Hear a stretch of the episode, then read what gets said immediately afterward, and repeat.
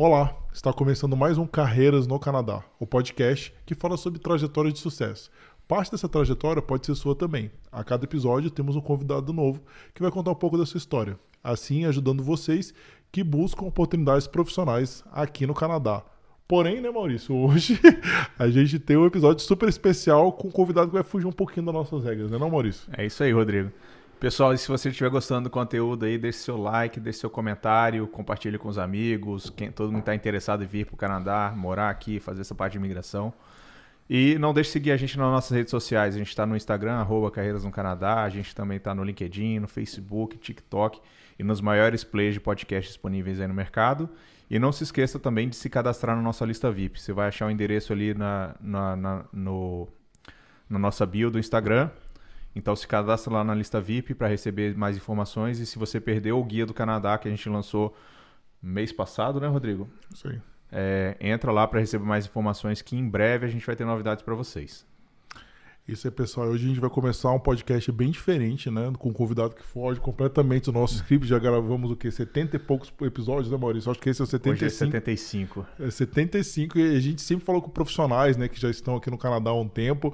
E a gente hoje tem um viajante que ele quer ser né, o primeiro negro a conhecer todos os países do mundo. Então ele entrou em contato com a gente, falou: tô aqui no Canadá. E a gente falou: pô, com certeza, vamos conversar.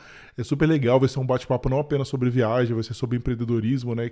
Que hoje é um grande empreendedor digital. Então tem muita coisa legal, né? História de superação. Então sejam muito bem-vindos aqui, bem-vindo aqui ao Carreiras do Canadá, Robson. Muito obrigado, mais uma vez, obrigado pelo convite, obrigado aí pelo espaço. Vai ser uma honra poder bater esse papo com você e com a galera que está nos ouvindo. Show de bola. Vamos começar quando a gente faz na tradição aqui. Conta pra gente como foi lá o início da sua carreira, se quiser contar um pouco da sua trajetória também lá no Brasil. Show. É, antes de falar do projeto, eu preciso fazer uma breve apresentação. Então, eu sou Robson Jesus, eu tenho 33 anos. Eu nasci e cresci na periferia de Osasco, na Grande São Paulo. Sou filho de mãe solteira e mais dois irmãos. Minha carreira profissional se resume em 12 anos na área hospitalar, onde eu fui gestor do maior hospital público da América Latina, que é o Hospital das Clínicas em São Paulo. E eu tenho três formações, eu sou administrador, eu sou radiologista e sou especialista em gerenciamento de projetos pela Universidade Mackenzie. E depois... Colega aí, Maurício também. Ele é também? Ah, que massa. Não, de parte de gerenciamento ah, de, de projetos, projetos, Massa.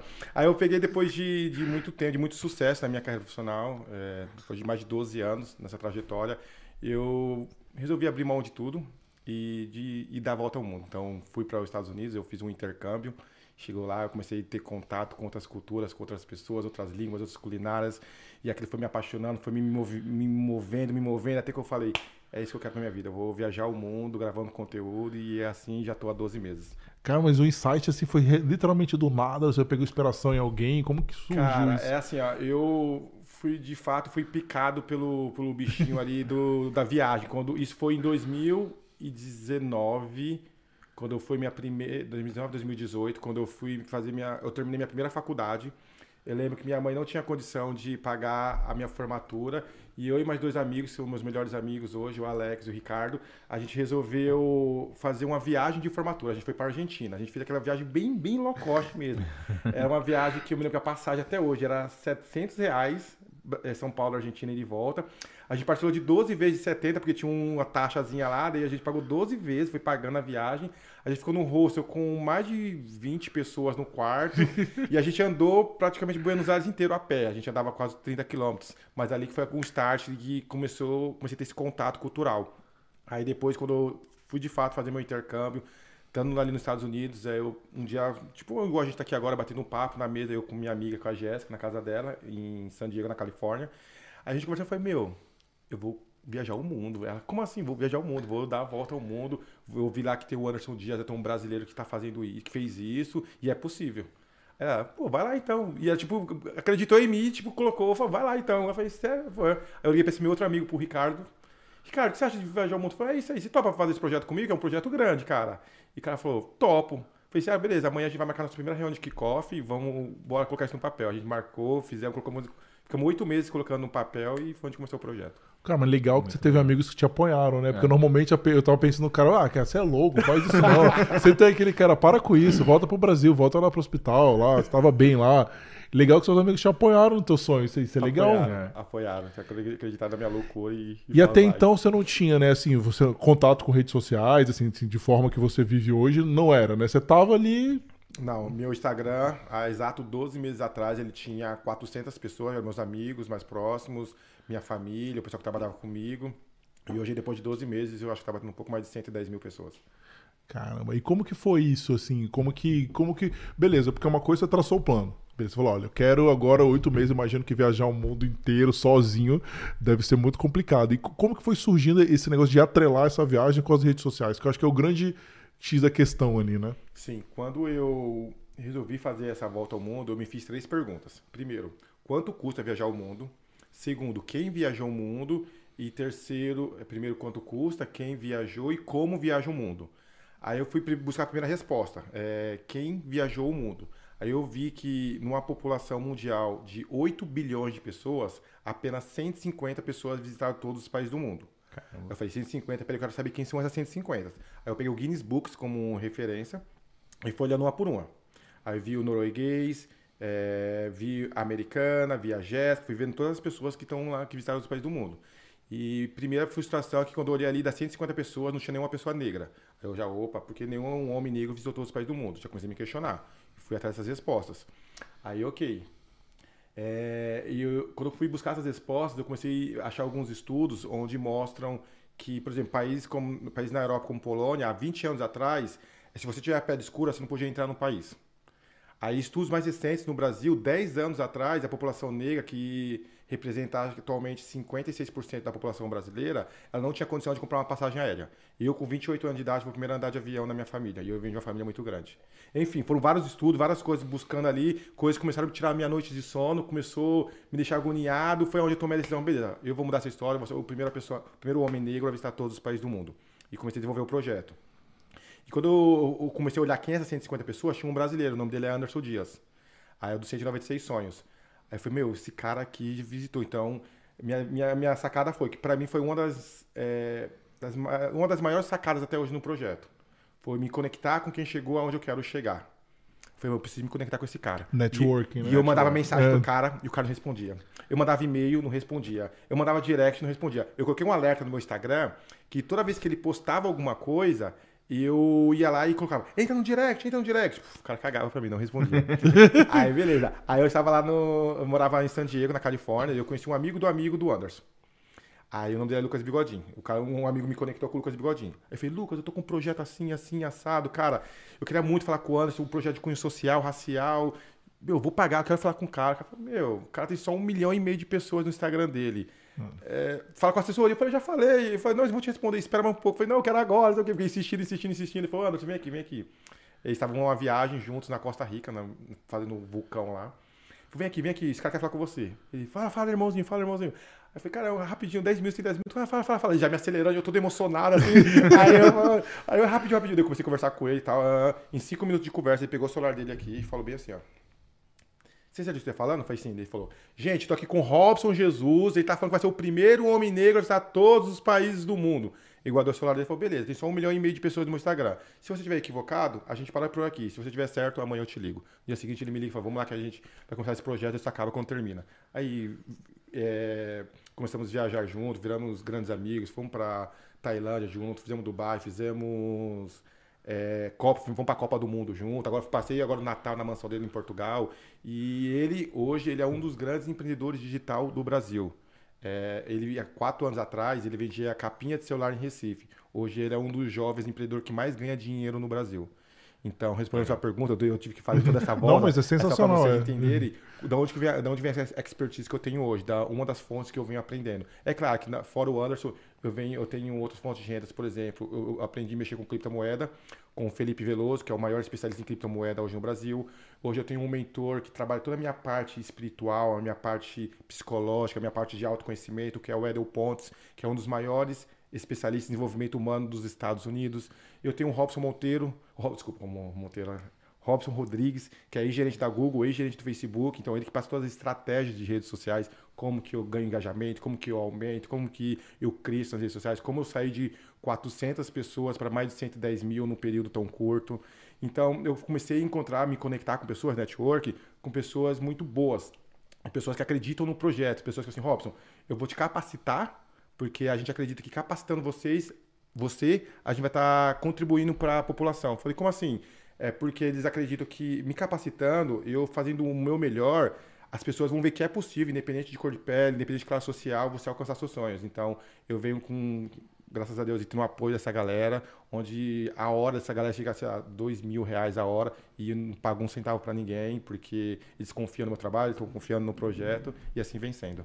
Não, e você vai virar referência, né? Assim, é exemplo para todo mundo, né? Para várias pessoas que querem seguir seu caminho, né? incentivar. Se Deus quiser, a gente vai depois de você vai ter mais negros, né, fazendo isso, brasileiros. Até brasileiro só tem ele, né? Ele é o único brasileiro que fez. E brasileira nenhuma, não tem. Nenhuma. Ele é o único. Ele é o ser humano mais rápido a visitar todos os países do mundo, ele fez em um ano e meio. Caramba. É. É louvável também, é louvável. Fala um pouquinho assim, como que você, é, assim, você já falou como que chegou, que, quais são as ações de marketing digital que você faz e você faz e são elas que sustentam a sua viagem também? Se você Sim. puder falar pra gente como que você faz isso. Sim, eu adoro falar isso porque eu tô ontem fez exatamente 12 meses que eu tô na estrada formalmente, porque eu saí dia 10, mas pelo Guinness Book eu saí, eu comecei o projeto no dia 26 de março. E em janeiro eu fiquei muito orgulhoso porque eu fiquei sustentável. O que, que é isso? Eu fiquei de fato 100% com o dinheiro que eu ganhei na internet viajando, porque antes eu comecei o projeto com pouco dinheiro do meu bolso. Então eu tinha um pouquinho do que eu ganhava na internet, um pouquinho no meu bolso, um pouquinho na internet. E desde janeiro eu consigo 100%. Então hoje eu tenho algumas fontes de renda. Então hoje eu ganho dinheiro dando mentoria, hoje eu escrevo e-books, hoje eu tenho o meu Close Friends, hoje eu dou palestra, hoje eu faço publicidade. Então hoje eu estou cada vez mais crescendo nas redes sociais. Hoje eu ganho dinheiro apenas com o meu celular, hoje eu consigo viajar o mundo apenas usando o meu celular. Então Hoje o meu celular acaba sendo uma das fontes de renda, você aqui é meu melhor amigo, então. Mas é, é legal que, para mostrar para a galera que até pouco tempo eu mesmo não acreditava que era possível. E hoje eu sou prova que, que sim, é possível você empreender no digital, fazendo é, publicidade, fazendo é, vídeos para as empresas. que eu, Por exemplo, tem uma empresa que recentemente me contratou aqui no Canadá para me dar e fazer um vídeo institucional para eles. Então eu vou lá, faço um vídeo institucional da escola, apresento a escola, apresento o serviço e eles me pagam por isso. Então hoje eu ganho dinheiro da internet. Não, é impressionante Legal. o tempo, né? O curto prazo, né, Maurício? Que ele conseguiu fazer isso todo um ano, toda essa quantidade de conexões, chegar nos, nos maiores players no mercado, fazer isso e fazer com que, que, que seja rentável, né? É impressionante. E mesmo antes você já tinha esse conhecimento de, de marketing digital? Ou nesse ano também foi o ano que você aprendeu também como que faz? Não, eu fiquei exatamente oito meses estudando todos os dias, no mínimo 14 a 15 horas por dia, todos os dias. Então eu estudava língua, eu estava geopolítica, eu estava muito é, criptomoeda, eu estava muito marketing digital. Então eu fui buscar grandes referências no Brasil, sabe? Tipo assim, quem são os melhores? Hoje eu já estou no nível internacional. Hoje eu fico olhando já para o mercado internacional, o que a galera tá fazendo lá fora. Como a galera ganha dinheiro lá fora e estou trazendo para cá. Mas eu comecei com referências brasileiras. Que, que as, as, brasileiras são uma das melhores que tem no, no, mundo hoje, tá? Hoje eu posso falar com propriedade, hoje eu estudo muito marketing digital. E a gente no Brasil está muito, mas muito na frente que em muitos países aí. É, a gente percebe aqui é. no Canadá mesmo, né, Maurício? A gente vê algumas coisas aqui que, em comparação com, com algumas mídias, né, no, é, que, que, utilizam aqui não, não, tem comparação, né? O Brasil realmente está dando uma aula e isso é muito gratificante para a gente ver, né? Brasileiros bem-sucedidos e conseguindo no, esse sucesso no, no, prazo tão curto, né? Como, como o seu. Show de bola. Vamos entrar um pouco na, nas curiosidades da viagem. Você falou qual foi o primeiro país que, você, que começou? Cara, é, eu comecei pela Tailândia. A Tailândia é meu número um. Tem algum motivo especial? Tailândia? Cara, não. É, eu comecei pela Tailândia porque era o, um dos países que fica é, é mais fácil acesso para os demais do Sudeste Asiático. Mas o curioso é que lá era um país que me passar quatro dias e eu passei 35. Então foi um país que mexeu muito, muito, muito comigo por diversos motivos é, de, de relacionamento, de é, desenvolvimento pessoal, de network, principalmente. Lá eu tive a oportunidade de me conectar com vários influencers do Brasil. Então eu me lembro que na minha última semana, que eu fiquei esperando eles chegarem, então eu fiz várias collabs lá. Eu fui para umas praias, para umas ilhas lá no sul, no sul da Tailândia, onde eu me conectei com esses caras, inclusive com o Anderson, com o Lucas, com outros grandes influencers. Então foi muito importante para mim a Tailândia. Nossa, show de bola. E fala um pouco, você falou pra gente, né, em off das regras, né, do Guinness, né? Porque 35 dias você ficou, mas não pode, né, ficar 35 dias, né? Não. Por isso que no começo eu falei assim que formalmente eu faço um ano, mas eu saí do Brasil no dia 28. Porque quando eu saí do Brasil, que era o meu país número um, eu tive que mudar, quando eu cheguei na Tailândia, eu falei, eu preciso mudar é a data, né? Eu houve esse imprevisto. E aí a data do oficial, eu tive que entrar em contato com o Guinness, eu mudei a data do Guinness e a data oficial ficou para final de março. E aí, o Guinness, ele tem uma série de burocracia, então eu não posso passar de 14 dias. O meu deadline é no máximo, no máximo 14 dias em cada país. Se eu passar no. Se eu fazer o 15, eu tô reprovado, automaticamente. Bum, perdi o Guinness. Aí você tem que começar tudo de novo. É isso. Então eu tenho, fora isso, tem um, acho que a total dão nove evidências. Então eu tenho uma série de evidências no qual eu preciso mostrar como eu entrei no país. Eu preciso mostrar como eu tô saindo do país. Quando eu chego no país, eu preciso mostrar, pegar duas testemunhas locais. Então, as pessoas escreverem num, num formulário formal, falam assim, eu vi o Robson aqui, coloco o meu nome, coloco o nome de vocês, tá? E assina, eu pego a foto, mando pra eles. Fora isso, eu preciso de uma foto num que a gente chama estabelecimento oficial. Normalmente eu tiro na placa do aeroporto. Quando eu chego no aeroporto, eu vou lá e tiro uma foto na placa oficial e mando pra eles. Ou eu vou, tipo, num órgão público, tipo, numa prefeitura, uma viatura que tem o logo da- do país, da polícia ali, e mando pra eles. É uma série. Fora isso, tem GPS. Nossa, eu e tudo isso em mandar 14 dias, né? Quer Não, que- normalmente que você- tem em 3, Vamos- 4 dias, porque É, eu fico é. 3, 4 dias por país. Minha média é 3, 4 dias. Então, Caraca. fora tem a cartinha, escrever, ah, hoje eu acordei cedo, fui lá no centro de Toronto, voltei, passei em Niagara, voltei, depois eu fui gravar podcast com os meninos, ah, e tenho que contar uma cartinha do que eu fiz no dia, porque tem meu GPS. É. Então, tudo que eu andei aqui hoje em Toronto, o Guinness sabe. Então, eu preciso justificar pra onde, o que, que eu fiz, onde eu fui. Entendi. Você tava meio que fiscalizado o tempo inteiro, né? Tudo. Então, é, tipo, é, são várias evidências para garantir 100% que eu visitei os 196 países.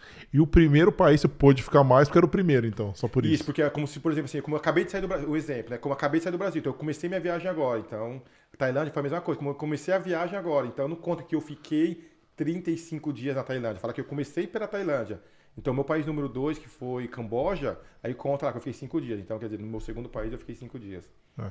Eu acho que eu tenho tanta pergunta dessa viagem que eu acho que eu vou setorizar aqui, porque senão, cara, porque eu imagino isso. Vamos lá, você começou pela Ásia, né? Que foi seu plano ali, né? Você tava lá na Isso. Tailândia. Foi... pro- O que que você achou do Camboja também? Que é um país fechado também, né? Cara, é, eu, eu fui naquele, nossa, aquele templo maravilhoso, templo Wait, Wait, Wait. Nossa, um templo sensacional, um dos pôr do sol mais lindos que eu vi na minha vida foi naquele lugar. É lindo, lindo, lindo. Inclusive foi gravado vários filmes lá, Tomb, aquele Tomb Raider foi gravado lá e tal. Ah, verdade. Acho que o Mortal Kombat também, não foi? O negócio do. do, do posso estar confundindo. Não sei se foi lá na Tailândia. No- mas foi, foi, eu gostei de, de lá, eu fiquei pouco tempo, porque não era o meu objetivo conhecer muito ali. Não mas- dá pra você conhecer também, assim, profundamente, né? Não, É. eu fui lá mais por causa do tempo. Tanto que eu, eu cheguei na capital, daí eu desci, acho que é Sergipe, que é o nome da cidade. Aí eu peguei, fui 12 horas de ônibus até descer nesse tempo. daí Eu fiquei dois dias lá, voltei pra capital, peguei o voo e fui pro, pro próximo país, que era Vietnã, que pra mim é meu segundo país melhor. Um segundo, o meu favorito, um país número dois favorito. Qual que é o primeiro? Tailândia. Ah. É. Só Por que o Vietnã é o segundo? pela comida. Oh, meu Deus do céu, tem uma comida lá que é uma sopa lá, que é tipo um, uma almôndega com a salada, com, com, com um molho que eu, eu comia no café, no almoço e na janta, essa mesma comida. É um prato do local deles, que todo mundo só come ele, e eu fui na onda e o negócio é bom. Bom. Caramba, que legal. eu não lembro o nome, legal. é bom. O Vietnã tem uma curiosidade de conhecer lá, né? Na verdade, porque por causa, por causa da guerra do Vietnã, né? Tem vários lugares, né? Algumas florestas que tem uns buracos, né? Que eles se escondiam dos soldados. Então todo mundo que vai lá vai. Eu fui Você, você, você chegou. Você Fui, chegou... fui lá, fui no do trem, fui em Halong Bay, Halong Bay que foi gravado nos filmes também, que é uma, Ah. é uma das sete maravilhas naturais do mundo. É, Vietnã é massa demais, lugar muito bonito e barato. E foi receptivo também com você? Muito, tranquilo? é, um pouco, é, é cheio, muita gente. Eu me lembro que atravessar a rua tem semáforo. Você fica bem assim pra atravessar a rua. Aí você passa correndo. Você, tipo assim, você não pode parar. O segredo do Vietnã, quando a galera que tá ouvindo aqui quiser ir pro Vietnã, não precisa ter medo que tiver aquele monte de carro. Você fecha o olho e só vai, só. Que dá certo. dá certo. É porque o trânsito da Índia também é uma coisa de louco, né? É, exatamente, É muito mesmo- parecido. Mas que o da Índia, ainda às vezes, os caras não tem aquele feeling, mas. No Vietnã é loucura. Você começa a atravessar a rua, você vai, e parece que tá certinho, você não pode parar. O, o motorista que tá vindo lá, ele tá vendo que você tá vindo. E tá rápido, tá vendo. Ele vai dar tempo, sabe? Ele vai O cara vai um calculando pouquinho. perfeitamente. Só- Você não pode parar. Se você parar, aí deu merda. Mas pode ir, pode ir, pode ir que vai dar certo. Que legal. Aí lá, lá- outra coisa, você- com certeza, você fez, fez lá, você foi pro Nepal também. Como que é o Nepal também? É, De 80 países, Nepal foi o único país que eu fiquei com dor de barriga. eu fiquei oito dias lá, acho que quatro eu passei com dor de barriga, por causa da comida mesmo, assim. No, Você comeu comida local valendo comida mesmo. local, é, eu, normalmente eu faço questão de comer a comida local, os países que eu É, passo. isso é corajoso. Isso. É, ele- Não é- todos. com coragem é uma coisa que. Gosto falando de comida, já comi carne de cachorro, testículo de cavalo, rabo, mosquito, é, Na Tailândia tem o escorpião, os negócios. É, mas escorpião é de mentira. Eu sei que de mentira, eles é- fazem só pra turista. Eu já Só tô pra turista. Os É, locais falam, ah, meu, isso aí é mentira, isso é de anos e anos atrás. É só pra chamar a galera lá. É, tanto que eu nem, nem fiz questão de comer, mas. É, todo mundo fala que esse negócio aí é só. Ah, come escorpião, nada, ninguém come isso aí. Não, show de bola. Aí, beleza. Aí, aí que mais? Que, que, que mais lá na Ásia que você for, que tem uma curiosidade pra contar pra gente? Da Ásia, né? Vamos. Da Ásia. O continente. É, vamos pro continente, porque, é, cara, não, senão vai perder inteira, aqui. É, que a Ásia, pô, o, o Ásia Central pra mim foi sensacional. Eu poder ter feito a. a- o caminho da seda, a rota da seda, não, foi sensacional. Passar por Tajiquistão, Kirguistão, Uzbequistão, Kirguistão. Muito diferente entre eles? É, não, não muda muito. Você vê que é muito. Eles falam muito russo lá, mas Uhum. pela história, sabe? É. Tipo, ali tem uma história muito. Eu, e eu fiz a rota inteirinha até eu sair do outro lado de Tajiquistão. Então foi legal, foi muito massa. É, para mim foi um, um dos países assim que eu achei mais bonito em questão de arquitetura, sabe? De história. Até hoje você vê aqueles, aquelas cerâmicas azulzinhas. Meu, é lindo, lindo. Ásia Central eu me apaixonei também. E quando você tá nesses, for nesse país da Ásia, normalmente você ficou. Qual que são a hospedagem que você utili- utilizou lá? Então, eu sempre procuro equilibrar, depende do momento da, da viagem que eu tô. Então, é, às vezes eu fico em hotel, às vezes eu fico na casa de pessoas locais, às vezes eu fico em rosto, às vezes eu fico em couchsurf. Então, eu uso várias é, modalidades, depende do meu momento. Mas uma coisa que eu procuro priorizar é a casa de pessoas locais. Então, já chegou muitas vezes em países que eu tô em hotéis quatro estrelas, hotéis bons, chique, com um banheiro, isso, aquilo. Banheiro, aquele sabe que você fala, ah, hoje eu vou relaxar. Eu abro mão das minhas hospe- da minha é, hospedagem paga já, estadia paga, para ir para casa de um local. Então eu fiz isso no Butão a última vez. Eu fui lá para Butão e, pô, o cara falou assim, mano, você vai sair daqui para ficar. Eu perguntei pro cara, posso dormir na sua casa hoje? Ele falou, na minha casa, é, que era um amigo do guia que tava comigo. Eu falei, "Foi, é. Aí ele falou, você vai sair do hotel pra minha casa? Eu moro na fazenda, tem um monte de animal, vaca, tem uns mosquitos lá. Eu falei, não, posso, mas é um colchão no chão. Eu falei, tá bom. Então eu abri mão porque isso é muito rico. Isso pra mim é a melhor parte, é a parte cultural, sabe? Cultural, de você ir né? lá, fazer uma refeição com ele, ver como que é a, a questão, momentos. Uns fazem oração, outros não fazem, uns têm uns procedimentos diferentes. A comida fazendo na hora ali. Uns, é o, o- é legal ter alguns países que eu passei que tipo o mais velho serve o mais novo, não o mais é o mais velho, o mais novo vai servindo os mais velhos, até que vai servindo os pais primeiro e tem que... então você vai aprendendo essa cultura, vai aprendendo as regras. É muito rico isso. São experiências assim que não tem dinheiro que, que pague e que eu faço questão de viver. Então, toda vez que eu tenho oportunidade de ir para casa de algum local, independente o, o- a classe social, sabe? Independente o nível do país também. É, eu, já, eu já fiquei em casas lá no em Zimbábue, Zimbábue, que a casa não tinha eletricidade, não tinha portas. Na Tailândia, eu fiquei também lá na casa que também não tinha janelas e portas. Então, tem países que eu passo, principalmente no continente africano, em alguns, alguns países da Ásia também, que é bem escasso mesmo, países pobres. Em Burundi, nossa, Burundi é o país mais pobre do mundo. Mais pobre. Eu fui para Burundi eu fiquei na casa de um local também. Eu me lembro que lá a senhora até falou bem assim, casa com minha filha. Na, não que eu, eu fui visitar uma outra local que eu conheci num ônibus, que eu saí de U- Uganda para Burundi de ônibus, foi uma viagem de 18 horas de ônibus. E eu fui conhecendo uma senhora, E a estrada? tal. Como, como que é a estrada? De... Não deve ser É tranquila, né? horrível, a estrada da África esquece, tipo, muito ruim, muito ruim.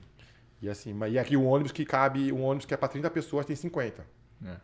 É assim, essa é a realidade. O calor deve ser Não, também. Tipo assim, a paradinha assim, você vai lá faz um xixi rapidinho olhando assim, não tem banheiro, você vai lá olhando pro ônibus, porque se você demorar no xixi, o ônibus vai embora e te deixa. E tipo, deixou. Eu filmava a galera ficando pra trás, o ônibus falando, o cara, ah, minha mãe ficou pra trás, aí, tipo, ah, não, e o motorista ficar bravo, que ficou pra trás ainda, porque ele teve que parar pra esperar ela, entendeu? Então, é Cara. loucura, assim, eu passei por umas experiências assim. Não, eu ia te perguntar agora disso, né? Porque você falou que isso é bom que você se preparou. Você tem quatro. Você fala quatro línguas. Né? Aí no sou fluente, eu, tipo, desenrola. aí. Não, excelente. Eu, o suficiente para se comunicar. Sim. Como que você, no lugares, com certeza na África, na Ásia, as pessoas não falavam nenhuma das quatro línguas que você fala. Como que você fazia para se comunicar? Cara, mímica, cara. Você vai. Mano, eu, eu tenho um livro que eu super recomendo. Eu sei que vai ter um momento aqui de das recomendações, mas eu, eu vou até burla- pulando aqui, mas tem um livro que se chama As Cinco Linguagens do Amor. Esse livro é sensacional. Pra quem não leu ainda, galera, lê esse livro. Porque as pessoas pensam que ali a gente apre- aprende estratégias de relacionamentos, mas se você tiver a mente aberta, você aprende muito mais que relacionamento. Você aprende muito até questão de comunicação. E eu aprendo muito comunicação né, com aquele livro. E o que eu uso. Então, às vezes, é o toque. Eu comunico ali tocando, o gesto, às vezes presenteando a pessoa. Então, às vezes, com mímica. Eu fui para alguns países. no próprio Vietnã, porque eles não falavam inglês. Então eu queria, eu me lembro que eu cheguei à noite na rodoviária, e tá morrendo de fome, morrendo de fome. E o pessoal não falava inglês. E eu falava, eu quero um lanche de frango, frango. Eu falava português, eu ficava frango, frango, frango, tique, tique.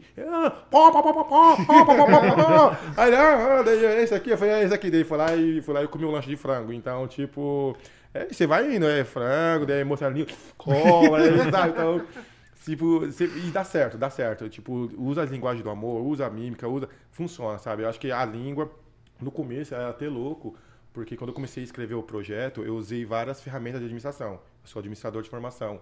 Então eu usei muita análise SWOT, eu usei muito benchmark, eu usei muito é, benchmark, a gente fazia muito benchmark, a gente usava é, é, análise SWOT e esqueci o nome de uma outra ferramenta que a gente usava muito, no qual a gente começou a mapear algumas coisas que poderiam acontecer no futuro, sabe? É uma matriz de risco também. É de É, geração de projetos. né? É, não, tem uma, uma outra. O Ricardo vai me matar com eu esqueci essa ferramenta. É, que a gente usou muito, por exemplo, porque, por exemplo, assim, a gente identificou assim, qual seria é, um do. Não análise só, não seriam os pontos fracos, mas assim, qual seria umas ameaças, uma das dificuldades do projeto. Então, tipo assim, a gente colocava financeiro como uma dificuldade. Pô, com um projeto que está orçado a meio milhão de reais. Pô, eu comecei com 20% do projeto. E aí, como onde arrumou 80%? Aí, outra coisa, só que isso não foi número um de, de dificuldade, não. Dinheiro, a gente nunca colocou o dinheiro como dificuldade. Isso é legal falar, porque normalmente a galera fala. pensa Dinheiro que- não é problema, dinheiro é solução. é isso, porque.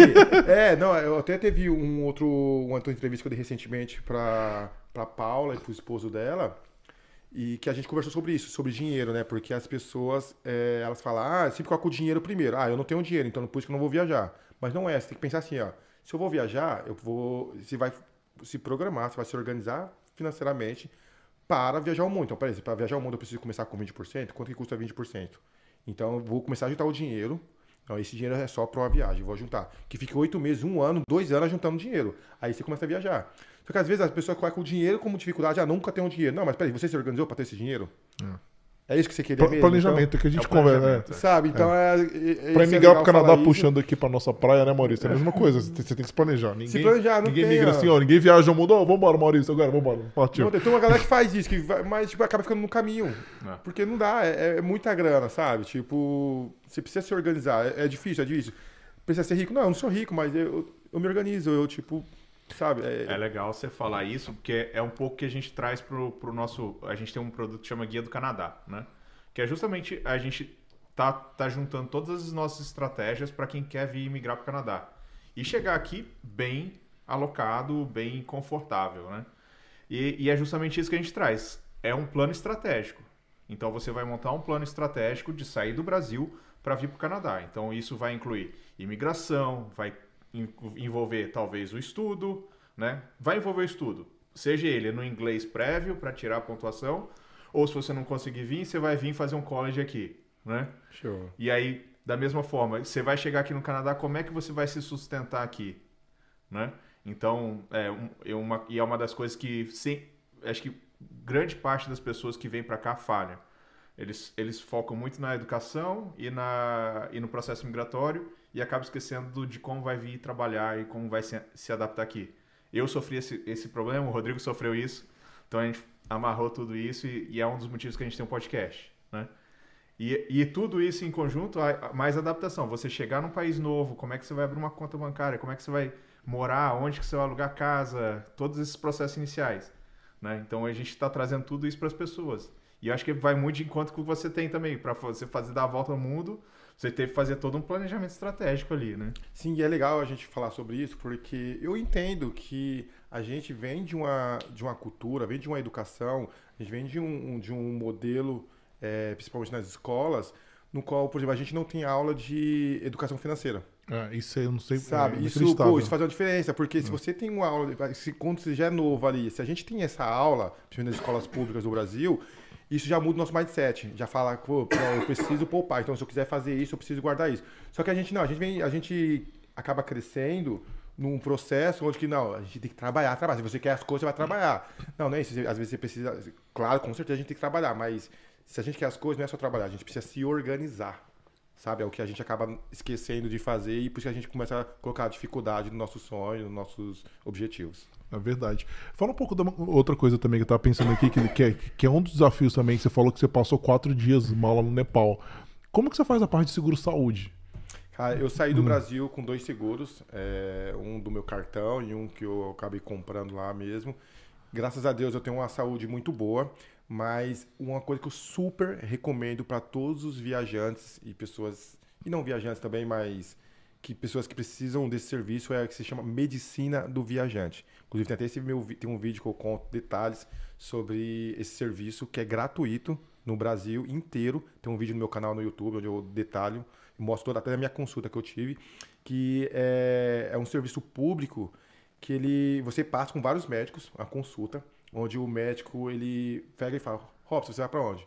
Pra surpresa dele, quando ele me perguntou isso, eu falei, ah, doutor, vou pra todos os países do mundo. Aí eu falei, mano, todo dia que aparece alguém que vai pra todos os países do mundo aqui. Aí o cara liga pra, pra equipe dele, galera, cancela todos os outros pacientes aí que eu vou ficar com ele aqui uns três dias agora. Mas já são, foram três médicos, foi, foi legal essa consulta, foi uma das melhores consultas que eu tive. E, eles mapeiam mesmo, a gente começa a falar, pô, é, eles, é claro que eles passam no olhar técnico deles de médico. Então ele fala, ó, quando você for para tal continente, vai ter que tomar esse esse cuidado, tem que tomar essa vacina, tem que tomar essa precaução. Ah, você vai para lugares que não tem saneamento básico, igual passei agora pelo Haiti, passei pela Índia, passei por alguns países que não tem saneamento básico. Aí falou, usa essa pastilha aqui que purifica a água, mesmo você usando a água, comprando água no mercado, purificada, abre, coloca esse negócio dentro, espera, acho que é 30 segundos, purifica a água. Então eles passam todas as orientações, faz um acompanhamento então eu me lembro que quando eu tava na Índia, eu queria nadar lá no Rio Grande, lá aquele rio é. sagrado deles. Aí eu falei, caramba, não nado, não nado, nado, não nado. Meu, se eu nadar aqui eu vou ganhar um monte de seguidor. Eu falei, o negócio vai bombar, vai bombar. Aí eu fui, eu fui, não, deixa eu ser um pouco mais cauteloso. Eu peguei e mandei uma, uma mensagem pra, pra doutora pra médica do viajante, que ela passa o WhatsApp dela. Falei, doutora, o que acontece se eu pular aqui no Rio Grande e tá, bum, bum, bum, ela. Ah, se você simplesmente corre grande, tem grande probabilidade de você não continuar seu projeto. Então, ou seja, não, não, não nade, não pule aí.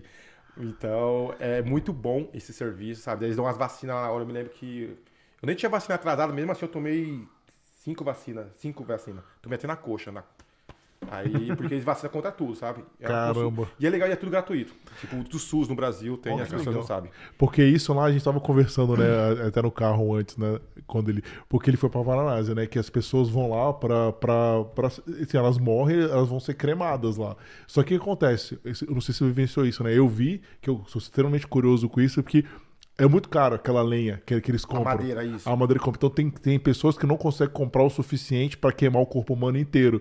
Então eles pegam os restos, colocam numa balsa, colocam uma pedra no meio e o corpo é lá jogado no meio do Ganges. Ou seja, o Ganges é um dos rios, cara, mais. É um rio sagrado na Índia, mas é um dos rios mais poluídos do mundo. Exato. E pra galera que é da religião de hindus, então para eles é tipo o um marco, assim, morrer e poder ser cremado e jogado os restos mortais dentro do, do Ganges, sabe? Então, vem pessoas da Índia inteira, vem pessoas até do, de, de Nepal, Nepal Bangladesh, é, do lado de Afeganistão, Paquistão.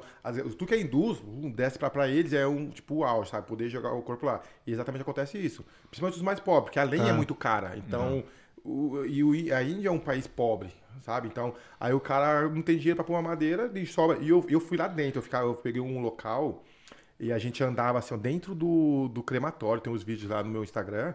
E eu andando assim, ó, eu, eu andando aqui os corpos queimando aqui, aqui, aqui, aqui. Eu olhava aquilo. Cara, o negócio. pra cá, porque tava muito quente, sabe? E, tipo, você vê, acabou a lenha, você vê um braço, aí acabou a lenha, uma cabeça. Daí os caras pegavam e, bum, jogavam na, no rio, que é do lado do rio, sabe? Bum. É tudo junto. Isso que eu te perguntar, é qual, foi, qual, foi, a tua sensação lá? Porque só, só de assistir o vídeo, né? Eu bem longe, eu fiquei impressionado, mas eu não vou ser lá, cara, vendo aquilo. Cara, é, foi um maior choque cultural até agora. E por, e por esse motivo que eu, eu reforço isso nas minhas mentorias e para as pessoas que me acompanham principalmente, é, é a questão da saúde mental. Então, principalmente para o viajante. Cara, cara que eu me lembro que eu tinha muita resistência. É legal eu falar agora, eu falo com boca cheia, mas lá atrás eu fui muito resistente. Me lembro que Anderson falava, os outros viajantes falavam, ó, oh, faz uma terapia. Eu falei, não, eu sou forte, já trabalhei no hospital. tipo, eu, eu lidava ali, eu lidava com muita coisa, com muita dificuldade no hospital, enfermidade, vários óbitos, aquilo tal. Sou forte. é nada, tipo, mexe muito, sabe? Então, graças a Deus, hoje eu tenho a oportunidade de ter uma terapeuta, ela me acompanha. Isso ajuda muito, muito, muito. Quando eu saio de um lugar desse, já tá comigo. Daí a gente começa a conversar e ela começa a bater um papo e, pô, ajuda pra caramba a terapia, porque é um choque muito grande. Não, e você tá sozinho, né? Uma coisa é ser com alguém que você pode ali trocar uma ideia. Imagina um lugar desse, cara, é um cenário de filme de terror. Ele tá lá vivenciando o negócio daquele, às vezes discute iluminação. A iluminação é uma fogueira com o corpo queimando lá. Aí não tem ninguém pra ele conversar, cara. Ele tá lá parado, assim, vendo aquilo. Cara, que isso. Coisa de louco, eu, eu admiro, cara. Eu admiro. Conta pra gente também, acho que é legal pro pessoal que tá vendo a história lá que, na África, lá com os perrengues pesados que você passou lá na África. É, a, a África é um continente que, por ter pouco acesso, ele acaba sendo caro. É difícil você se deslocar para um lado para outro. Então, acaba acontecendo vários imprevistos, né? E tem alguns países que eu acabo visitando que é, tá em guerra, como o Congo é, tá em guerra civil, então o turista teoricamente não pode entrar. E mesmo assim você tem que usar a sua rede de network, você tem que dar um jeito ali de visitar. Eu tenho que visitar vocês, não vai ser esse país. É Ucrânia, é Rússia, é todos. Que é Haiti, que eu acabei de sair do Haiti agora, todos os países a gente tem que visitar. É, já passou por uns bons aí, né? Assim, de, de, perigoso, né? É, Afeganistão foi bem perigoso, vai, é, é Iraque foi bem perigoso. E lá no, no Congo, é, eu tive um contato no qual o cara me falou assim: ó, você topa atravessar a floresta, dá 18 horas saindo aqui de Uganda pra, pra, pra floresta. Tem uma, uma borda, uma fronteira que tá aberta lá pra floresta e eu posso te colocar lá dentro. Mas sem, sem visto, é, você vai ter que pagar um dinheirinho ali pro cara já sentar. Aí eu falei, sério? Você, sério? Eu falei, cara, eu falei assim, não, um pouquinho. 50 dólares de primeiro, se aparecer um segundo, vai ser mais um 100. Eu falei, ah, contei, falei, olhei o visto. O visto para você entrar no Congo, se o país estivesse aberto, é 240 dólares. Só o visto. Eu falei, cara, se pior das hipóteses, eu gastar 150, eu tô no lucro, velho. Ah. Eu falei, eu vou. Aí eu falei, você vai mesmo? Eu falei, vou, bora. Ele falou, eu vou com você. Foi Mas porque você não tem opção, você tem que ir, né? E, cara, fomos na fé, na coragem, e pegamos o ônibus, pegamos, pegamos uma moto, depois fomos caminhando, deu tudo certo. Atravessamos, fui lá ver os Congos, tive a experiência inédita de ver os gorilas, sabe? Que me mijei todo, me caguei tudo, não passava nem pai na hora lá, mas eu fui, sabe? Aí eu fui lá, vi aqueles gorilão do meu lado, assim, foi uma experiência loucura. Mas fui, tipo, entrei, saí depois, eles carimbaram meu passaporte. Eles só não me deram o visto, mas carimba. Só pra galera que tá ouvindo a gente agora para entender, é que alguns países você precisa de visto. Igual o Congo precisa de, de visto para entrar. Porém, a, eu consegui passar essa parte do visto e eu entrei sem visto, mas eles carimbaram meu passaporte. Então eu fiz o que eu tinha que fazer e saí. Então, por exemplo, tem um país na África, na, na África também agora, do lado de da, de, da Argélia, eu esqueci, um país que tem lá da Argélia, que está fechado também, que está em guerra civil. E lá é mais difícil ainda. Lá só pode entrar quem é especialista em petróleo. Então, eu estou estudando petróleo, eu vou lá um terno a gravata, eu vou entrar num país como especialista de petróleo. Sabe? Então, é isso. Você vai ter que ir dando jeito. No Kuwait, no Kuwait eu entrei com visto de trabalho agora. Eu apliquei um visto, depois de quatro meses foi aprovado, porque eu não estava aberto para o turismo brasileiro. Só... O Kuwait, cara. Kuwait. Foi uma dificuldade. Nossa, o Kuwait... Eu me lembro que eu estava no Marrocos, o cara ligou, falou, o seu visto está pronto. Eu falei, Certo, tá bom, ano que vem eu vou. Ele falou, não, você tem duas semanas pra vir pra cá. Eu falei, não, eu tô aqui em Marrocos. Ele falou assim, não, você tem que vir, velho, senão você perdeu seu visto. E foi mó caro, um investimento no Kuwait. Eu falei, pô, eu saí, catei um voo rapidinho do Kuwait, do Marrocos, corri lá no Kuwait, fiquei um dia no Kuwait. Tem voo direto? Ou Não, foi mó rolê pra me chegar no Kuwait. Tipo, voo mó caro.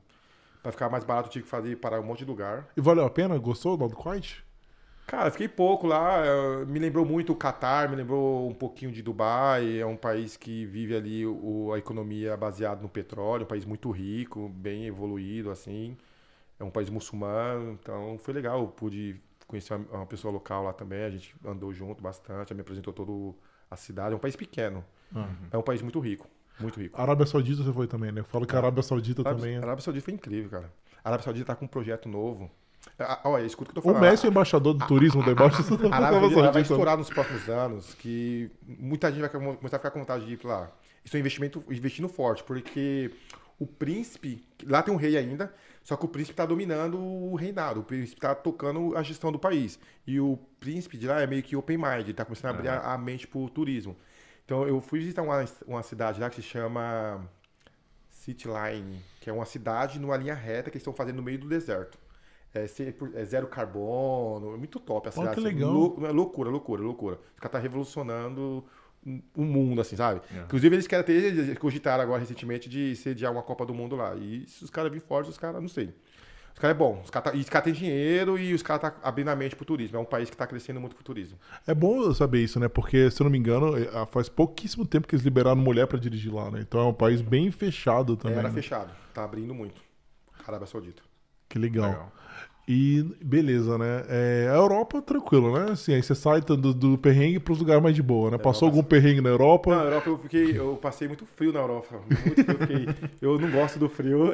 Eu, Eu, eu falei ele, olha onde ele tá, né? Eu tô aqui no Canadá agora. Não, mas graças a Deus eu tô pegando o Canadá. O Canadá é meu último país aqui agora do, da América Central. Então eu tô- acabo com o Canadá, amanhã eu tô indo já voltando pra, pra Europa, que agora diminui um pouco o frio na Europa, eu consigo tocar lá. Mas eu cheguei na Europa, afinal, eu saí da Copa do Mundo. Quando o Brasil foi eliminado, eu fui fazer a cobertura da final lá na França. Então eu fiz a cobertura na final nas ruas da França, foi bem legal. E aí eu fui pra Portugal, fiz Espanha, e depois fiz Andorra. Aí eu comecei a ficar com muita sinusite, a sinusite atacando, muito frio, muito frio, muito frio. Eu sabe de onde vai pro calor. Eu vim pro Panamá e vim subindo no Panamá até chegar aqui. Ah, show, não é? Se você ficasse mais uns três dias aqui, ia pegar mais uma neva- a primeira nevasca da primavera aí tá prevista pra esse final de semana. Aqui nas últimas semanas, né, Maurício, a gente teve o, três finais de semana que nevou cerca de 20 a 30 centímetros. Coisa de boa, tranquilo. Foi um diazinho de neve, ok, dá jogar uma neve na casa, jogar, beleza, mas tipo, ficar 3, 4, 5, 6 dias aí eu começo a ficar, tipo. A autoestima vai caindo, aquele sinusite, o olho vai ficando fechado. Eu tô gravando um vídeo e pior que a galera sente, sabe? É, Meu, você não tá bem não, né? Não, eu tô sim, né, tio? Ah, você não tá bem nada, tio. Ele tinha que vir aqui, né, Maurício? Fevereiro, lá pra Fevereiro. Calgary, assim, né? Eu senti. Ela fica, fica pesado, cara. E o que, que falta? Fala agora dos que faltam pra você e qual que é o seu plano aí, porque você já fez metade, né, dos países, né? Já, cara, tô, tô feliz pra caramba, cara. Quase 50% do mundo visitado. É, um é, número é. muito bom, sabe? Já é Tipo, expressivo demais, né? Muito, muito. É, Agora o próximo passo vai ser Europa. Amanhã eu começo a fazer Europa. A ideia é que eu fique três meses e meio, no máximo, no máximo quatro, fazer a Europa inteira, todos os países da Europa. Aí acabando a Europa, eu vou descer, fazer mais um pouquinho de África, fazer mais uns 15 países da África. Dá pra acabar? Você acha que consegue? A, a África eu, vou, eu tô usando mais estratégias para usar fazer a África, sabe? Pra não me cansar fisicamente, psicologicamente, financeiramente, porque é caro. É isso que você tava falando, eu fiquei impressionado. Eu achei que era barato, ele falou que é super caro viajar É na caro. África. Ah, eu sabia, eu já eu tinha essa informação aqui. De África- É, é é muito escasso, né? É, exatamente o que você transporte é falou. muito escasso, né? Da transporte. Aí, por exemplo, quer fazer um passeio, quer fazer um safari. Pô, beleza, 500 dólares. Não, e ele não pode fazer ainda privado, ele não pode pegar um carro e sair. Não, é. Conta disso também, é legal o pessoal saber. Que você, você não pode fazer, pegar um carro e sair cruzando todas as fronteiras ali. É, não, devido a- a regras do Guinness Book, eu não posso, tipo, atravessar a fronteira com carro particular. Então sempre tem que ser de formas públicas, formais, né? Então eu tenho que apresentar um ticket de avião, ou tenho que apresentar um ticket do trem, ou apresentar um ticket do ônibus entrando e saindo do país. E se você comprar o carro, agora eu fiquei curioso, se você pegar e comprar um carro na África ali. Não, eu comprei o carro, o carro continua sendo É priva- é, não funciona, né? é. Eu tenho que mostrar uma, uma passagem Ah, de entrada e uma passagem de saída formal, entendeu? Entendi. é. E Robson, por que isso? Porque o Guinness tem uma série de procedimentos de segurança, porque ele pensa assim, se eu pego um carro e saio atravessando aí bem rápido, atravessando o mundo inteiro, vu, vu, vu, eu coloco minha vida em risco, posso morrer e ele ser corresponsável por isso, está estimulando eu fazer isso. Então têm algum... E por dinheiro não influencia tanto, é que nem você falou, podia pegar um jatinho, dar a volta em tudo ali, Neymar, fala Neymar, presta o jatinho aí que eu vou dar um rolê rápido no mundo aí já... fica na amizade. Não, beleza, aí você falou que. é, você falou que faltam 15 países ainda na África. Não, eu fiz 15, falta país pra caramba, são 50... Nossa, é. São 50 e poucos países na África, 54 países na África. Aí você vai ficar fazendo assim, vai aos pouquinhos, aí sai da É, África. fazer no máximo três vezes. Eu acho que eu vou. Agora a próxima vez eu vou dar uma, uma corridinha. E aí vou pra. Vou te- tentar terminar a Ásia agora. Falta só. Turcomequistão, que tava fechado abril agora. Turcomequistão, tô muito feliz que abriu Turcomequistão. Japão, vou passar uma, uma notícia quentinha que acabou de sair hoje. que a, o consulado da, do Japão acabou de divulgar que o visto japonês pode ser online agora. Então, tipo, Oh, é muito legal. bom porque o Japão, Argélia. Tem um outro país que eu vou lembrar o nome até o final, que eu vou olhar aqui. Na Mauritânia, não, né? Tá Não, é um país que tem do lado. É Mauritânia, Argélia do ladinho da Argélia. Aí, cara. Fala, vocês que estão África assistindo, é manda no chat aí, manda no chat aí qual que é aquele pegou, país velho. que tem do ladinho da Argélia. Vou que eu pedir pro Saulo pegar uma colinha aí, né? O Saulo já vai pegar. Ó, já tô, tô olhando aqui, já é bem do ladinho da Argélia. Peraí, peraí, peraí, galera, que eu vou falar pra vocês. É um país que tem aqui que ele também. É, aqui, ó, Líbia. Pô, mas Líbia tá em guerra civil também, não tá? Exatamente. É. Líbia está em guerra e ele não emite visto. Então, Líbia, Argélia e Japão são os únicos três países do mundo que para você emitir, você precisa estar no Brasil. Você precisa estar no Brasil. No Se Brasil, você estiver na cidade brasileira. então, Brasil, no tem que ser no seu país de origem. Então, por exemplo, você aqui for teu país de origem, você consegue aplicar o visto do Japão aqui. Mas aí, se tiver dupla nacionalidade, a gente consegue. Não, ótimo, melhor É, dá. tem duas opções. É, é, Já então, facilita. aí dá. Entendeu? E aí o que acontece? Japão, então, essa notícia quentinha que eu tô passando pra vocês, Japão agora, a, a partir de hoje. Não, a partir de hoje, eles divulgaram hoje, eu não sei a data correta, mas eles divulgaram hoje que tá- vai validar online. Então isso ajuda. É, eu fico imaginando que você deve gastar de visto também, né? Cara, o passaporte brasileiro é um dos passaportes mais fortes do mundo. Se não me engano, ele tá na posição 17 ou 19 agora. Eu posso, a gente pode entrar a 170 países só com o nosso passaporte. É, não, e tem uma vantagem, inclusive, no, no americano. Eu tava na Rússia uma vez, e o, pro Brasil e Rússia, quer dizer, vamos esquecer essa guerra agora, não precisa de visto. Quando eu cheguei lá em Moscou, eu conheci o americano, e ele falou pra mim, como que você entrou aqui? Eu falei, pô, não precisa de visto. Ele falou, pô, porque eu fiquei dois anos tentando, e ele conseguiu o visto de uma semana só. É muito difícil o não só americano isso, entrar é. Afeganistão esquece, é, Síria esquece. Então tem vários países que os americanos não conseguem entrar com o passaporte deles. A gente é amigão, é, vem, vem. Chega aí, vem, vem, vem, vem. Traz só um presentinho aí. Já. Não, legal. Então, beleza. Você falta esses todos na África e na Europa pra você, pra depois que você já passou aí, você vai fazer o pé nas costas. da África, Conta, é manda ver. É, História sempre é porque eu não fumo, e se você pegar minha mochila, eu ando com dois cigarros de Marlboro. E duas camisetas do Brasil Paraguai, ando. Pirata. Porque Pra trocar com os vezes- guardas da, da fronteira? a gente tem alguns probleminhas na África, sabe? Você precisa, tipo, conversar, tipo, ai, deixa eu passar aqui e tal. Não, porque só pra você ter noção, eu me lembro do Sudão, eu fui entrar no Sudão, o cara me cobrou 10 dólares pra tirar uma Xerox do meu carteira de vacina da Covid. 10 dólares. Aí eu falei, eu não vou pagar absurdo, sei o que lá. É, então, você tem um- a cópia da sua, da sua passagem? Eu falei, não, mais 10 dólares, então. Aí, enfim, aí foi que a gente vai aprendendo, vai pagando daqui, vai abaixando a bola e vai sabendo. Então, talvez eu, eu tivesse um cigarrinho Malboro, então, não tenho 10 dólares, mas tenho um Malboro, pode ser. Daí, beleza, então um Malboro é mais barato que 10 dólares. Então, então, Ah, às vezes a gente precisa se ajustar, sabe, em alguns lugares. E por causa disso eu aprendi isso na estrada e na minha mochila eu ando com algumas camisetinhas do Brasil, que é baratinha, e uns Malboro também pra quando precisar. o Brasil é, sempre- é muito bem visto no mundo inteiro, né? Você fala que é brasileiro, cara, ah, Brasil, Galera, Brasil. Meu camiseta do Brasil, seleção brasileira, a galera ama. Ama, ama. Qualquer policial de imigração aí te dá um beijo se você dá uma camiseta pra ele.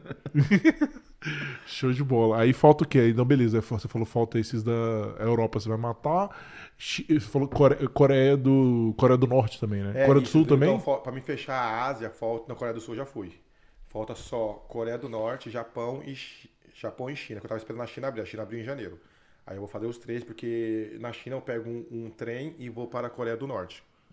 Então eu vou fazer esse processo. Só pode ter que fazer esse processo, só tem esse caminho. A única forma de você entrar na Coreia do Norte é pela China. Precisa de visto? Como que você vai entrar na Coreia É, do você Norte? paga lá. É só, a Coreia do Norte, as pessoas ficam falando pensando que é perigoso. Quando fala Coreia do Norte, mundo. "Ah", Fiz a cara que ele fez agora. Tipo, ah, Coreia do Norte, mas tipo, Coreia do Norte é um dos países mais seguros e mais fáceis pra você entrar. Porque você compra um pacote lá na China, com tudo incluso. Quando eu falo tudo, é tudo mesmo. É transporte, é alimentação, é um guia, é o visto, tudo. Acho que não me engano, acho que é quase 2 mil dólares americano. E o cara fica 24 horas do teu lado e fala, vamos lá, passar 3, 4 dias na, É, Aí só deixa você andar um negócio também, né? só, ele fala, ah, isso aqui você filma. Não, isso aqui abaixo, lá, guarda. Ah, isso aqui pode filmar. Não, isso aqui você não pode. Você já viu a Coreia do Norte do Google Earth? É Só na. acho que- Esqueci o nome da cidade, Pyongyang, sei lá o quê. Só lá que tem iluminação. Você vê a Coreia do Sul, assim, luz pra caramba, a Coreia do Norte só naquela. O resto inteiro não tem iluminação nenhuma noturna na Coreia do Norte. É, é um dos países que eu tô bem ansioso pra visitar, ser Mas eu acho que, assim, no teu caso, assim, como que você vai com o negócio desde vai ter um cara? É de boa. É de Não- boa, Não, acho. vai ter estresse. É, só você não igual a gente brinca, não fez xixi, fora, não mijar fora do pinico, né? É. Porque não pode querer, ah, você é um espertinho, eu vou filmar aqui. Se, se os caras pegar, é, merda. Ou você fala, ah, quero ir lá no interior pra ver como que é de verdade. Aí tá ferrado também, não pode. Então, tipo, é só fazer, fazer as coisas certinhas que você vai e volta e tem a experiência de visitar a Coreia do Norte. Aí você vai deixar o filé mignon da coisa lá pra fechar com a América do Sul. É, não, Qual não, que é o é- plano da América do Sul aí? Porque você vai chegar na Venezuela e descer rasgando, tá chegando no Brasil. tipo, eu quero terminar. Tipo, é claro que quanto mais vai chegando perto, daí mais vai dando aquela. É isso que eu imaginei. Como que você, aonde você pensa em entrar no Brasil? Qual que, qual que você visualiza, assim? Porque o Brasil vai ser, não é só você voltar pra casa, né? É ser, cara, com sonho concretizado ali. Vai ter um Já, valor cara, muito. já- já eu, eu não sei se eu posso falar tudo pra vocês, mas eu vou falar uma parte de como vai ser isso, que eu tô imaginando, né? A parte, primeiro, eu quero passar pelo final, pelo fim do mundo lá na Argentina. E, e- é Terra que- do Fogo, Patagônia Ixu- ali. Ixuacha, Ixuá, Ixuacha, Ushuaia. Ushuaia, É. que é o fim do mundo lá, que é o último, último. Fazer lá, subir passar por Paraguai, atravessar andando as, as cataratas lá, sabe? Dar um, É. uma aliviada, né? tomar banho, entrar pras cataratas, atravessar, e pegar um helicóptero ou pegar algum voo e descer em Guarulhos ou descer. Eu quero descer na minha cidade, que é de Osasco. né? A minha, a minha cidade vai ser a última. Aí você vai fechar com chave de ouro, Aí cara. eu acabo. Se Deus quiser, ano que vem, tô chegando, Osasco. Qual que, qual, qual que seria o mês lá em 2024? Então, é porque minha meta é, ano que, é dois anos e meio. Só que, por exemplo, eu tô, fiz um ano ontem e tô com quase 50% visitado. Então, ou seja, se eu continuar nessa pegada que eu tô nessa velocidade, ano que vem eu acabo. Tipo, daqui um ano. E você quer isso ou qual que é? Não, é que depende muito do meu. Eu, eu ouço muito meu corpo. Então, É. tipo, às vezes o corpo fala, mano, para e descansa. Tá bom, eu paro e descanso. Então, meu corpo fala, mano, regaça agora, vai lá, vamos pra cima. tipo, Fica vamos, tudo aqui. vamos lá, ah, vamos lá então, vamos lá. Daí a gente pega e sai correndo e faz a Europa, que eu quero fazer a Europa bem mais rápido. Mas mesmo rápido, assim, eu tô conseguindo visitar bastante lugares, tô fa- gravando bastante conteúdo bacana nas minhas redes sociais, tô tendo bastante é, imersões com as pessoas, sabe? Coisas assim que vão ficar gravadas assim na minha vida, principalmente contato, em fazendo contato. Hoje praticamente eu tenho um contato nos 80 países que eu passei. Então eu falo, Robson, quero um contato em Burundi, eu tenho. Robson, quero contato lá no Catar, tenho. É, e quando eu falo de contato, é tipo de vários níveis. Da galera que vai te pegar lá, lá no aeroporto, ou do, do embaixador, ou do diplomata. Então hoje, graças a Deus, eu venho me conectando com muitas pessoas que vêm fazer a diferença na viagem. Não, e você vai ser uma referência, né? Não só no Brasil, você vai ser uma referência mundial. Né? Não é só o primeiro brasileiro, é o primeiro negro, assim. Vai ser. Primeiro, o primeiro homem negro do mundo a fazer isso. Nunca um homem negro fez isso. É, é, é gratificante, ao mesmo tempo eu tava conversando com ele triste de, de não saber que nin- nenhum outro negro conseguiu fazer isso. Muito triste, cara. Eu. Quando eu, eu, eu tava olhando lá no, no Guinness, né, que não olhei nenhuma pessoa negra, é, foi uma frustração porque eu busquei referência. Normalmente a gente busca referência, principalmente quando a gente é mais novo, a gente sempre busca referências, né? E eu sempre tive isso na, na minha cabeça, de buscar referências no que eu quero fazer. E quando eu falei, meu, eu preciso de uma pessoa negra viajante para buscar referência. Eu catei a, a internet e virei de ponta cabeça, buscando referências negras de, de grande audiência. E não tinha, não tem um viajante grande assim que viaja, é, na- que tem nas redes sociais grande, 400, 500, 600 mil. Tanto que hoje eu com 110 mil pessoas, um pouquinho mais de 110 mil, eu sou o maior ah, perfil de viajante negro do Brasil. Não tem nenhum maior que eu no Brasil. Eu sou o maior. Caramba. Entendeu? Então, é, é triste, mas é legal, por um lado, que eu tô abrindo essas portas, não só por ser o primeiro, eu, quero, eu tô feliz por ser, assim, ser o primeiro de outros que estão vindo e mostrar pra galera, galera, é possível, bora lá. Então, a, a frustração que eu tive quando abri o Guinness Book, a ideia é que o próximo não tenha essa mesma frustração que eu tenho. Fala, não, pô, o Robson tá lá, o cara fez, bora lá fazer também. Porque o Guinness hoje, ele é bom pra mim por três motivos. Guinness Book. Tanto que você não vê eu falando de Guinness nas minhas redes sociais. Tanto que muitas pessoas, eu fui dar uma entrevista agora em. Qual país? né? Fui pro país, né? alguma ilha agora do Caribe, deu uma entrevista. E cara nem sabia quando que era do Guinness. Eu falei, ah, o Guinness, eu falei, é, por que você não fala nas suas redes sociais? Eu falei, porque pra mim não é tão importante assim. Pra mim é bom pra quê? Primeiro, pra questão comercial. Então, quando eu quero conversar com uma empresa grande, que eu vou lá, mostro meu projeto, coloco o Guinness Book, coloco o logo dos caras, isso, aquilo, oh, pera aí e tal. Então, é mais fácil chegar, falar com Corona, falar com JBL, falar com Coca, falar com essas empresas maiores. É mais fácil de eu chegar para conseguir falar com eles. Segundo, imigração. Cara, eu imigração que você tá falando aqui, ah, tô quebrando o recorde do Guinness. Não, do Guinness é todos os países do mundo. É, né? o cara veio com três passaportes já, é, cheio de carimbo, Vou tirar foto contigo. Agora, no Canadá, eu saí com cinco novos seguidores na imigração do canadense. Tudo, porque quando eu comecei a falar do Guinness, eu comecei a falar, entra do Guinness, do Guinness. Daí já chegou uma menina, outra policial, veio outro policial. Ah, qual que é o seu Instagram? Daí começou a me seguir. E isso abre portas, porque é muito. Israel me ajudou bastante. Estados Unidos, que eu fui atravessar a fronteira de. Eu fui inventar de atravessar a fronteira a pé. O cara, "Mano, você tá atravessando a pé, você é usado, né? Você é Aí, eu, quando eu fui. Do México pra o Do do. México, eu atravessei do É. México para os Estados Unidos a pé. Aí o cara falou, rapaz, tu é ousado. Você tá Guinness, Aí quando eu falei do Guinness, ele, não, beleza, mas mesmo assim me deu uma canseira de duas horas. Mas se eu não tivesse o Guinness, o cara me dar uma canseira, imagina Ah, é. de quanto tempo. Às vezes né? nem deixaria você Então, fazer. Então, o Guinness é bom por causa disso, comercial, fronteira e, claro, da representatividade, né? Que eu falei É. inicialmente, de uma outra pessoa negra ir lá e falar, porra, tem um, um negão aqui que dá. Porque a gente precisa começar a ocupar esses espaços. Com certeza. é, é, o pessoal, ah, é besteira, é... Mano, é tipo, é muito louco quando a gente fala disso, porque é só quem é um corpo negro viajante que sabe o que a gente passa. De você entrar no avião, onde você é o único negro do avião. Isso não acontece uma, duas, três vezes. Tipo, na Ásia, na Europa, isso é quase que minha rotina. Tanto que quando eu cheguei na Europa, eu vi, tipo, na Europa não, quando eu cheguei na África, no continente africano, e eu, olhei, eu peguei um avião, que eu vi, tipo, toda a população, é, toda a, a tripulação negra, o, o Piloto. piloto negro, os, todos os passageiros, eu falei, eita, pega, o que tá acontecendo aqui, sabe? é, eu- a gente ri, mas é sério, É, sabe? Tipo, é estranho você achar isso estranho, devia ser uma coisa mais natural. mais natural, É. sabe? Pô, é, eu viajo, tipo, tô viajando pra caramba. E eu encontro outros viajantes. E de cada 10 viajantes que eu encontro, um é negro. Nove são brancos, um é negro. E esse negro, ou ele é americano, ou ele é francês. Não. Você tá entendendo? Então, a importância da gente estar fazendo isso, estar assim, batendo na cauda, mostrando, estimulando mais pessoas negras a viajar, ocupando mais esses espaços. É, é uma temática um pouco delicada, porque não é todo mundo que está preparado para ouvir isso, para entender isso. A gente tem que estar bem open mind mesmo. Falar, porra, não, faz sentido. Pô, vamos apoiar, vamos puxar mais. Quando eu falo apoiar, é tipo. Hoje, dentro do meu projeto, eu abri um- uma, uma parte social dentro do meu projeto, onde eu palestro em escolas públicas gratuitamente, onde eu dou imersão para viajantes negros que eu conheço no caminho, brasileiros. Então, eu estava agora na África com o Rafael, encontrei outras pessoas negras no caminho, eu vou lá e dou imersão de graça para a pessoa.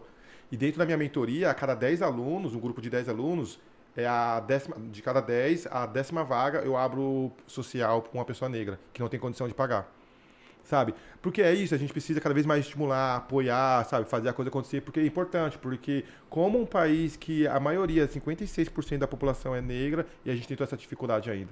É louco, é, enfim, é um, é um assunto que, que é. É. importante falar e, e que é importante sempre estar em pauta, porque às vezes a gente não dá atenção devida para esse assunto. Não, com certeza. Fala daquele ritual que você faz também, né? Que você contou pra mim, da... que era muito legal do transporte público. É, eu tenho. Isso é bem legal. Isso, eu tenho. Eu faço uma homenagem, na verdade, para Rosa Parks. Rosa Parks, para quem não conhece, é- é, ela participou do maior movimento racial dos Estados Unidos. Para quem não conhece a história de Rosa Parks, uma breve, um breve resumo. Nos Estados Unidos, há exatos 58 anos atrás, é, você ia andar de qualquer transporte nos Estados Unidos, a parte da frente do ônibus, os primeiros bancos, era para pessoas brancas e a parte de trás era para pessoas negras. E quando enche das partes das brancas, os negros tinham que se levantar. E um belo dia, a Rosa Parks falou assim: Meu, eu não vou levantar mais não. Chega dessa brinca, tá despassada com a minha cara, velho. E ela não levantou. O que aconteceu? O ônibus foi na delegacia, ela foi, foi presa, foi multada. Só que a partir daquele dia começou o maior movimento racial nos Estados Unidos. Foi um ano de muita greve, de, de protesto. Eles boicotaram todos os ônibus, os táxis. Foi uma loucura nos Estados Unidos naquele ano. Com a participação de Martin Luther King, de Smiley, de Greeley Smiley. Então foi um movimento que acabou com essa segregação. E hoje eu visito todos os países que eu passo, eu ando de ônibus em homenagem a Rosa Parks, porque ela não pôde seguir a viagem dela por causa da cor da pele. E hoje eu estou mostrando que independente da cor da pele, independente de classe social, a gente pode andar o mundo inteiro. Então eu faço questão de todos os países que eu passar, eu ando de ônibus, todos. Se for pra pegar na esquininha, descer aí, eu pego um ônibus pra fazer homenagem a ela. Não, isso é muito sensacional, principalmente essa geração nova que tem, né? Que é tão, assim, venera os Estados Unidos, né? Eu não tenho a menor ideia que uma coisa dessa aconteceu e não faz muito tempo.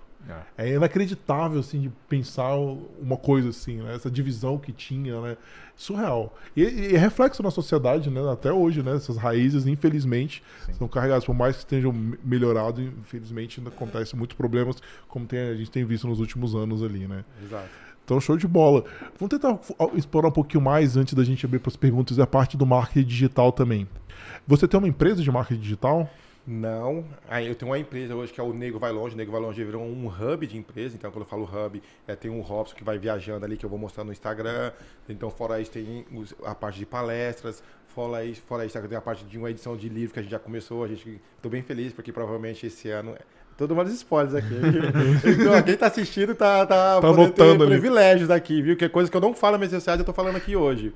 É, provavelmente vai ter o primeiro lançamento do livro esse ano, então a gente já está se programando também para o documentário, a gente está conversando com algumas empresas para já patrocinar o nosso documentário. Então, é, são vários serviços que tem dentro do- da empresa do Nego Vai Longe, sabe? Então, o Nego Vai Longe é de fato uma empresa com CNPJ, registrado, paga o imposto todo mês, então gera nota fiscal. Então, é uma, um, de fato uma empresa, porque para você até tocar o projeto de viagem dos 196 países, é, é uma gestão. Então, eu, e eu faço da, da, da, minha empresa mesmo. Então, eu separo por, por setor. Então, tem a, o marketing, tem o financeiro, tem a parte comercial, tem a parte de operações. Eu, de fato, eu gerencio o projeto como uma empresa.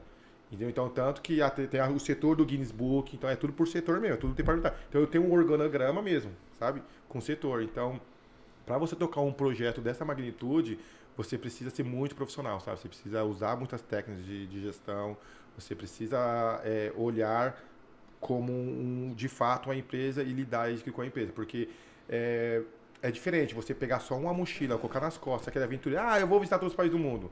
Você pode tentar, vai ser difícil, porque pode até conseguir, mas não das formas do Guinness, né? Assim, é, né? exato, porque, pô, se da fosse forma tão que fácil, precisa não é de 8 bilhões de pessoas, não são ah. 150 que tinham conseguido fazer isso. As 150 que fizeram seguiram essas mesmas regras? As mesmas. Ah, então para valer pelo Guinness tem que ser. É.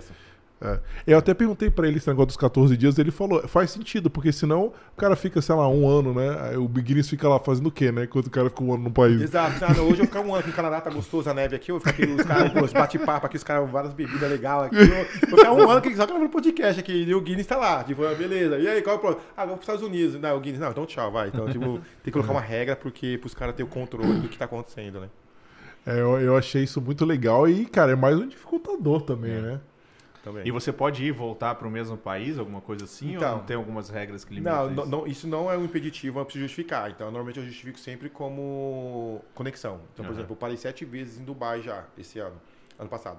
É um hub, né? É, é, um, é, o, hub. É um hub então, né? então, mas eu sempre deixava lá para descanso. Então, assim, eu colocava uns stopover lá mais longos, de três, quatro dias. E eu ficava lá descansando na casa de um amigo. Então, tipo, ah, tem conexão em Dubai. Eu falei, Aí eu já vou lá, já dou uma descansada. Mas sempre tipo, justificar. Por que, que eu fiquei três, quatro dias? Então, ah, qual país que eu precisei voltar? Teve algum país que eu precisei voltar. Não vou lembrar qual que foi Coreia do Sul. Tem um país que eu voltei e eu justifiquei isso. Eu justifiquei como. É porque eu fico pensando assim, vamos supor, vai, você, vamos supor, sei lá, você tá lá na, na Itália, do lado, lá, na Europa que tem um monte de país do lado do outro. Aí, sei lá, você teve algum problema de saúde, que você, 14 dias, aí pra não perder o prazo, você vai foi pro país do lado ali, zerou, aí vale, fica um dia lá no outro e volta pra, Pode fazer isso? Vale, tanto na, no Catar. Na Copa do Mundo eu fui para assistir um jogo na Copa e passar quatro dias. Deu uma reviravolta, assisti, tava, tava no meu sexto jogo, no meu décimo quarto dia. No dia que o Brasil perdeu, era o dia que eu ia sair do país. Só que eu já tinha comprado uma passagem para sair de Catar, passar uma noite em Abu Dhabi, que era do lado, e de manhã eu já estaria de volta no Catar. Então eu só ia sair e entrar. Tanto que ah. meu voo era 11h30 da noite. Eu peguei um voo 11h30 da noite pra virar o dia. Só pra você zerar o placar pra aí. zerar. Eu zerava, tipo, eu fiquei um dia, meio que eu virei o dia, saí e voltei. Só que daí o Brasil perdeu, daí eu já nem voltei mais. então foi coincidência, porque eu, tinha, eu tava com o ingresso já da semifinal e da final da Copa do Mundo, se o Brasil passasse. E daí o Brasil foi eliminado, eu tive que ir embora também. Aí você fez o que com o ingresso? Você vendeu o ingresso? Não, é porque é aquele ingresso. Do doação. Não, é, segui... é que chama de for, for, é, que segue o time. Ah. É o que segue o time. Aí se o time, quanto mais longe o time vai, você, você já tem os ingressos. Os ingressos. Né? Daí se você, o time perder da FIFA, devolve seu dinheiro de volta, entendeu? Ah, que legal isso. É bom pra gente saber, né? Pro, pro é, próximo Copa do Canadá. É aqui, né? aqui, então já... Nossa, é verdade. É, por isso Canadá. Estados Unidos e México, México né? Daí ele já viu, já fez o contato aqui com a gente. Já, já, já, já, já, tem hospedagem aqui já. Caraca, cara, sensacional. Não, eu, eu acho essa história, essa, essa, experiência de vida, né? Ele, ele, fica. Ele conta o negócio, eu fico me imaginando as situações que ele passou e, e que ele vai passar ainda, né? Vou, e o que falou no seu canal? Você montou um canal no YouTube também pra falar da viagem? É, recentemente eu abri um canal onde eu tô postando todos os vídeos, então. Lá no YouTube eu tô um pouquinho atrasado. Acho que lá a gente tá no país. Acho que segunda-feira vai subir o de Israel. Israel foi o 38 ou 39. Tá um pouquinho com delay lá, porque toda segunda-feira eu subo um vídeo. Entendi. Então eu comecei, tô com delay.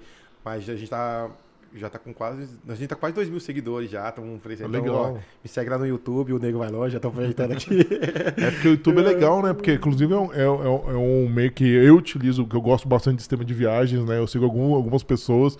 Eu acho muito legal. YouTube, Nossa, é, não, YouTube é, é, diferente. E é um público diferente do Instagram, tá? Gosta de vídeo Totalmente, mais longo, é. Sim, a gente vê isso, a gente tem bem mais seguidores no Instagram do que no YouTube. Engraçado que a nossa ferramenta principal é o YouTube, né?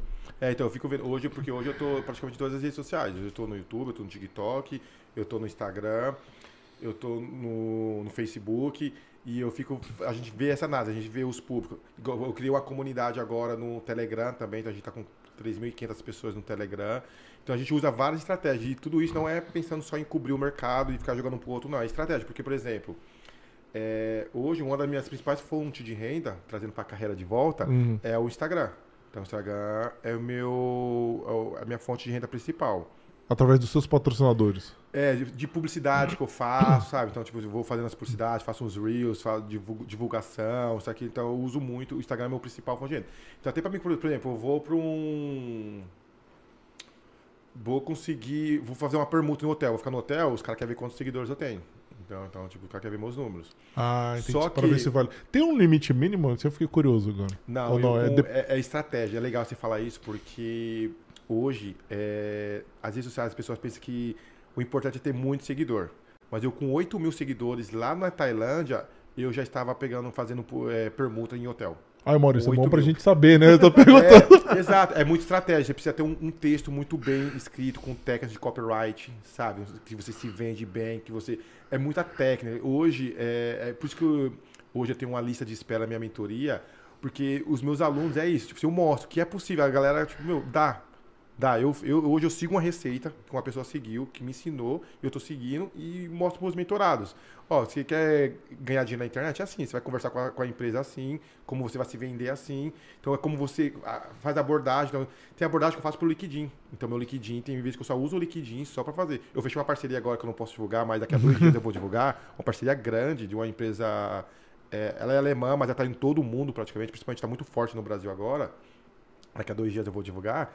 E a gente, a abordagem foi pelo Liquidin, com, direto com o diretor. Aí Legal. foi conversando, foi conversando, liquidinho, usando estratégias, usando textos persuasivos, usando textos com técnica de copyright e bum, fechamos uma, das maiores parcerias do projeto até agora. Chat GPT, né? Que agora é o nosso parceiro. Agora, é- ChatGPT, agora. Toma cuidado, ChatGPT, que às vezes a gente fala errado. Né? Toma cuidado. Tá, tá saindo algumas coisas brasileiras tentando pegar, né? As piadinhas de duplo sentido, né? Brasil, né? Tem como escapar, não, mas show de bola, cara. Acho Ah, que- desculpa, eu ia falar isso da fonte de renda, porque por isso que eu tô criando, porque o Instagram, apesar de ser a principal fonte de renda, ele a gente chama ele de um terreno sem dono. Porque a qualquer momento ali pode sumir, igual hoje. Ah, né? sim. Ah, Então, então, o que eu faço como estratégia? Por isso que eu estou em outras redes sociais, exatamente para fazer isso. Se Deus me livre um dia acontece alguma coisa, eu tô ali. Eu, por exemplo, a gente está com 3 mil e pouco no Telegram, então é um público que a gente fica conversando diariamente. Aí eu tô no TikTok, a gente acha que tá com uns 15 mil no TikTok, tá chegando 2 mil e pouco no YouTube. Então a gente está começando agora a fazer essa estratégia, então tudo é muito bem pensado, tudo. A gente não faz nada sem pensar. Por exemplo, eu estava crescendo, crescendo, crescendo nas redes sociais e eu parei. E a gente parou de crescer porque a gente decidiu parar de crescer. Porque a gente tava, tomou algumas decisões, algumas nastas de, de- do lead, da galera que tava chegando. A gente falou assim, não, vamos dar uma segurada aqui, vamos dar uma melhorada na qualidade do nosso nível. Tanto que eu tinha, tenho um, é, entrevistas como entrevistas no Brasil agendado com Zeca Camargo, com outras pessoas, que a gente sabe que quando a gente sair nessa mídia, a gente vai crescer mais. A gente, só que agora a gente não quer crescer agora. Então, estrategicamente, a gente segurou. O que eu quero dizer com isso? Que tudo que a gente faz é muito bem pensado. E eu estou compartilhando isso com vocês, por quê? Porque dá, outras, vocês também podem fazer isso, todas as pessoas podem fazer isso. Não, com certeza, A pra gente gente é muito tipo, interessante. né? É, a gente não precisa ir, tipo, só, tipo, ir na onda, não, vai que vai, ficou postando um monte de reels aqui, um dia bomba, um dia bomba, não. Sem tipo, estratégia nenhuma, né? Só, na, estratégia. só no Hoje em volume. dia, né? É legal estar falando aqui, que quando a gente fala de carreira, é isso, que é uma carreira hoje, ser influenciador digital, se você levar a sério, dá pra você. E hoje é uma das áreas que mais ganha dinheiro hoje no Brasil. É, lá na Copa do Mundo, é, não tenho certeza, é 1.800, 1.850 reais o custo diário que estava tendo lá. Eu, eu tinha amigos, amigos próximos que estavam lá comigo, advogados, bancários, juízes que estavam vindo embora que não estavam aguentando ficar. Quem estava ficando lá, os influenciadores, que eram patrocinados, isso, aquilo e tal. Então, porque era caro, foi uma das. Foi a Copa do Mundo mais cara, né? Ah, tanto que foi bem elitizada, né? Entendeu? Então, tipo assim, o que eu quero dizer com isso? Que carreira, profissão. Então, hoje, a carreira de influenciador digital, eu sou um empreendedor digital.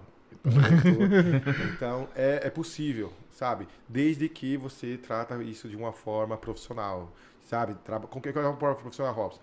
Você não vai postar um videozinho e deixar, não, é todo dia você trabalhando 14 horas por dia, é você postando 50 stories no mínimo todos os dias, postando um feed todos os dias, sem falhar. Não tem, ah, não, hoje eu tô cansado, hoje tá neve, hoje eu não vou postar. Não, é um compromisso que tem todos os dias, sabe? Essa É disciplina que é. TikTok. Entendeu? Então, assim, que é, que é, esse é um dos exemplos que eu tô dando e isso é o que eu faço, tá? Se você olhar no meu no Instagram todo dia, é no mínimo 50 stories. E detalhe, antes de dormir, eu assisto os meus 50 stories, todo dia. para ver o que, que eu errei, o que, que, eu, preciso, o que eu posso melhorar. Então, por isso que é legal, é, se você olhar meus stories lá atrás de Tailândia, Camboja, Vietnã, a forma que eu falava, a forma que errava pra caramba. Apesar que tem, o erro também tem uma estratégia, tá? Você falar errado para dar engajamento, pra galera, a galera corrigir. Comentar. É. Então eu uso várias estratégias assim, também escrever errado. É, com S, é com H. É, desculpa, errei. é, pra, é pra galera engajar mesmo. Então, às vezes, eu uso umas estratégias. E, mas, é, hater é bom também, né? A gente já reparou isso. ah, é ótimo. É, quando aparece o hater lá, opa, pega fogo no parquinho ali, a gente só fica lá. Deixa lá. É. Quanto mais ele comenta, mais, tipo. É. Mais engaja. Né? Engaja, é. Né? isso é bom. A gente adora. E, enfim, é, são, são, são processos que você precisa estabelecer ali e todo dia. Então não é fácil. Tipo, só quem está nos bastidores mesmo que sabe o quanto a gente trabalha, o quanto a gente tá se esforçando para fazer a coisa acontecer. A questão da evolução mesmo, de assistir os vídeos, falar, putz, mano, esse vídeo aqui. Tipo, essa live pode ter certeza que esse bate-papo eu vou assistir ele todinho de novo. Pra ver o que, eu poderia falar diferente, o que eu poderia ter me posicionado, o, o tipo de raciocínio diferente. Porque, porque assim você vai para outros podcasts também, né? É. É. Isso é legal. Ali, outros países que ele vai passando, tava conversando, já tem outros agendados também, que é legal. Quanto mais pessoas conhecem a história dele, melhor. Tem dois agendados na Irlanda, tem uma rádio na, na, em Londres, já tem gravado, tem agendado já uma entrevista lá em Londres. Então, e vou passando, a galera vai convidando. Então, tipo, a ideia é isso, melhorando cada vez mais a comunicação, a minha dicção, que eu preciso melhorar muito, eu sei, sabe? Então, essa é a ideia, sempre tá procurando improve, melhorar um pouquinho, sabe? É, muito legal. Não, show de bola. Vou passar a bola pro Saulo aí. Saulo, tem pergunta? Como que tá? Sim, sim, temos algumas perguntas e bastante é, comentários aqui. É, vou ler alguns. Uh, do Pablo Franco, ele mandou assim: é, Parabéns, adoro demais ver os stories dele. Fera. Então já é um seguidor aí que te acompanha, Robson. Uh, a Roxana também mandou aqui uma mensagem. Robson e Rodrigo juntos, episódio top. Ah, Beijão pra Roxana, que a Roxana é sensacional. Sim, sim. É, tem algumas perguntas aqui, mas eu vou deixar para fazer mais, mais para frente. Deixa eu ver se tem mais alguns comentários aqui. Tem também do da a, a Tânia Soares também aqui está mandando parabéns aqui pelo episódio, história incrível. E um, eu tenho uma, uma pergunta, é, Robson, em relação a, a visitar todos os países. Já começa a, já começa a primeira dúvida por aí, né? Qual, qual, qual critério você utiliza para falar que é um país? Porque a gente sabe que tem alguns territórios que estão em conflitos, o pessoal se considera país, outros não. O que, que o Guinness considera? Porque é, a gente sabe que tem algum, alguns territórios ali que são um pouco complicados de definir como país ou não, né? Sim, uma ótima pergunta, porque hoje, quando a gente pergunta quantos países existem no mundo, é uma pergunta muito difícil. Porque depende da, da organização, ela trata com um número diferente. Quando a gente fala de FIFA, a FIFA fala que tem é, 198. Quando a gente fala de, da, do Pan-Americano, é, das Olimpíadas, eles falam que tem 206. A ONU também é diferente. A ONU é 196, né? é a ONU que eu sigo, porque o Guinness Book ele pede para seguir a, a, ONU, que a ONU é a formal. Tem a parte mais formal que existe hoje, não que FIFA não é, é Banco Mundial, não é, outras organizações não são. Mas a, a ONU é a maior referência hoje mundial falando de quantos países ativos no mundo. Então, vou dar um exemplo, pegar o gancho para dar um exemplo de um país que eu fui visitar, que é a Somália. Dentro da Somália tem a Somalilândia, que é tudo Somália, mas só que para eles é um outro presidente, é uma outra moeda, é tudo diferente, é um outro país. Por que, que aconteceu na Somália? É, vou dar um exemplo do Brasil. Pensa assim: é, o atual presidente ganhou, daí São Paulo, do estado de São Paulo pega e fala: ah, não, o atual presidente ganhou a eleição aqui, eu não gosto do, do presidente, e vamos São Paulo, a gente vai fazer um país. Aí vai, fecha, vai, vai lá, a partir de São Paulo virou um país, vai criar uma moeda, a moeda São Paulo, é, o presidente de São Paulo, e faz tudo em São Paulo e não quer ser mais Brasil. Só que a ONU fala, São Paulo, pode de graça, velho. Tipo, tudo é Brasil, velho. Entendeu? Então a ONU que bate martelo. Aí a galera fica fazendo uns países aí, uns é, Taiwan também acontece. Por exemplo, ah, Taiwan é Taiwan o negócio. Pra FIFA, é, FIFA e pra Olimpíadas, Taiwan é, é, é, é, o país. Só que pra ONU é tudo China. Tudo China? Pra ONU não sabia. Tudo China. Ou a, própria, como que é lá, lá, Israel, né? Eles não consideram a Palestina, né? Palestina. Eu fui pra, eu fui pra Israel agora. Não tipo, tem, é. Já fui lá, visitei Israel, fui embora, não precisei ir pra Palestina. É, porque não, não, tem, não tem Palestina, né? É. é essa Entendeu? pergunta do Saulo é, foi bem interessante. interessante é. Porque, é, como ele tá pelo Guinness, né? Acredito que tem que seguir o, o padrão do Guinness. Sim, Mas é uma. exato. Até pela. Você mesmo falando, né? Que, que tá conhecendo a cultura. Então você entende ali na, na, na vivência ali por que, que às vezes se separou, por que, que aquela cultura não quer mais fazer parte. É interessante também, É né? muito legal. Nós, principalmente Somália, Somaliland, tem uns países igual da Palestina, que pô, a gente vai entender a história do país. É tipo, alguns faz sentido, na minha opinião pessoal, outros não faz muito, mas cada um vai criando sua opinião ali conforme a história do país. Sim, sim. Ah, bacana. A gente tem aqui a primeira pergunta do Ricardo. Ele quer saber qual o principal desafio de empreender digitalmente. Cara, o maior desafio de empreender digitalmente, para mim, foi primeiro aprender todas as técnicas, né? Porque eu praticamente tive oito meses ali para aprender todas as técnicas, para aprender o que pode, o que não pode. Eu acho que isso foi um desafio muito grande. É, segundo, foi separar um pouco do que é de fato é do que não é. O que, que eu quero dizer com isso? Porque hoje tem a, a internet já está muito congestionada, tem muita gente querendo ocupar esse espaço. E quando tem muita gente, começa a aparecer muitos fakes. Então você tem que saber ali separar, cara, o que, que é o cara que tá falando verdade, o que não é. Porque todo mundo usando estratégias de, de marketing, falando, vai lá fazer aquele monte de live gratuita, daqui a pouco tem um negócio para vender ali, daí você vai ver aquele negócio, você vai comprar o curso ali, não tem nada, às vezes o cara tá ensinando, você dá Ctrl C, Ctrl P para comprar passagem com tela anônima. Então, pô, eu mesmo eu gastei mais de 30 mil reais em investimento em conhecimento. Foram com cursos, universidades, foram mais de 30 mil reais. E eu acertei e errei muito. Pô, eu comprei cursos lá que, tipo, que não tinha nada. Exatamente aconteceu isso. Eu olhava no curso, o cara falava, vou te ensinar agora a, a a pegar a tela anônima. Segura aqui, Ctrl, Shift, agora você vai acessar a tela anônima. Agora você vai poder comprar sua passagem com a tela anônima. A empresa não vai saber mais quem é você. Tipo, mano, para, né? Então é, é isso que, que é difícil. Hoje é o maior desafio para quem está empreendendo e para quem é usuário também, tá? Para saber quem é o fake, quem é o, o de fato referência pra gente. E aí a gente acaba vendo que a gente acaba perdendo um tempo. A gente passa maior tempão assistindo, acompanhando, fazendo pra pessoa e vê que, pô, não é o cara que tá falando de imigração ali, não é um cara coerente. É um cara que tá aí, tá falando bobagem, que quer me arrastar pra cá. Tem entendeu? bastante, a gente Aí, não pô, pode falar, infelizmente, né, é, Maurício? então até, achar, agora, até eu chegar aqui no Carreira, Canadá, que, pô, são referências em, em- em- quando fala no assunto de imigração, pô, já perdi maior tempo. Então esse é o maior desafio, sabe? Uhum, esse processo de filtragem, né? Exatamente. E é uma preocupação também, pegando o gancho que a gente tem, né? Porque a gente preza bastante pelos nossos convidados. Então a gente é criterioso, né? A gente tem três perguntinhas básicas, né? Tem visto de trabalho pelo menos? Não vem ninguém aqui sem status, né? Quanto tempo tá no Canadá e se a profissão é regulamentada, se tem as licenças. Então, assim, a gente tem que primar pela qualidade, né? Não tem a jeito. gente quer trazer conteúdo de qualidade, a gente tem que prezar o convidado é de qualidade. Né? Ah, e no caso do Robson, como é uma exceção que tá aqui, né? Então, assim, não precisa nem falar, né? Assim, sobre empreendedorismo, sobre tudo, sobre viagens. Sensacional. Sim, sim. A próxima pergunta é da Tânia Soares. Ela tem uma pergunta bem específica, mas aí acho que cada um tem a sua particularidade, né? Ela colocou assim: quem é motorista de carreta consegue comprar o veli- veículo próprio e abrir uma empresa para transporte utilizando, né, tentando é, é, fazer o que você fez aí com o empreendedorismo do- digital? Dá, hoje a gente tem vários é, é, perfis no Instagram.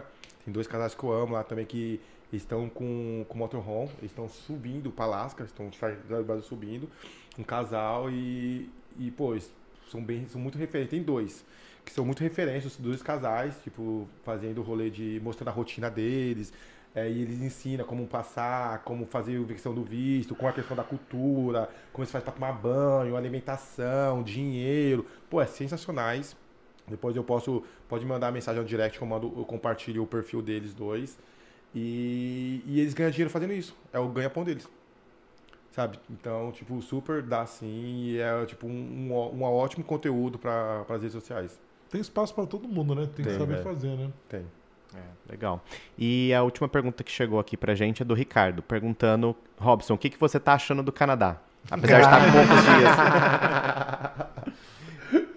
Pô, o Canadá foi com. Eu tô gostando, fora o frio. Pode falar a verdade, que não tem problema. Posso, posso, posso. falar, fica à Ah, vontade, fica à vontade. É, Canadá é bom. É, me lembra muito os Estados Unidos. Eu morei nos Estados Unidos durante dois anos. Então, é, desde que eu cheguei aqui, eu estou me identificando muito com os Estados Unidos. As ruas, é, o transporte.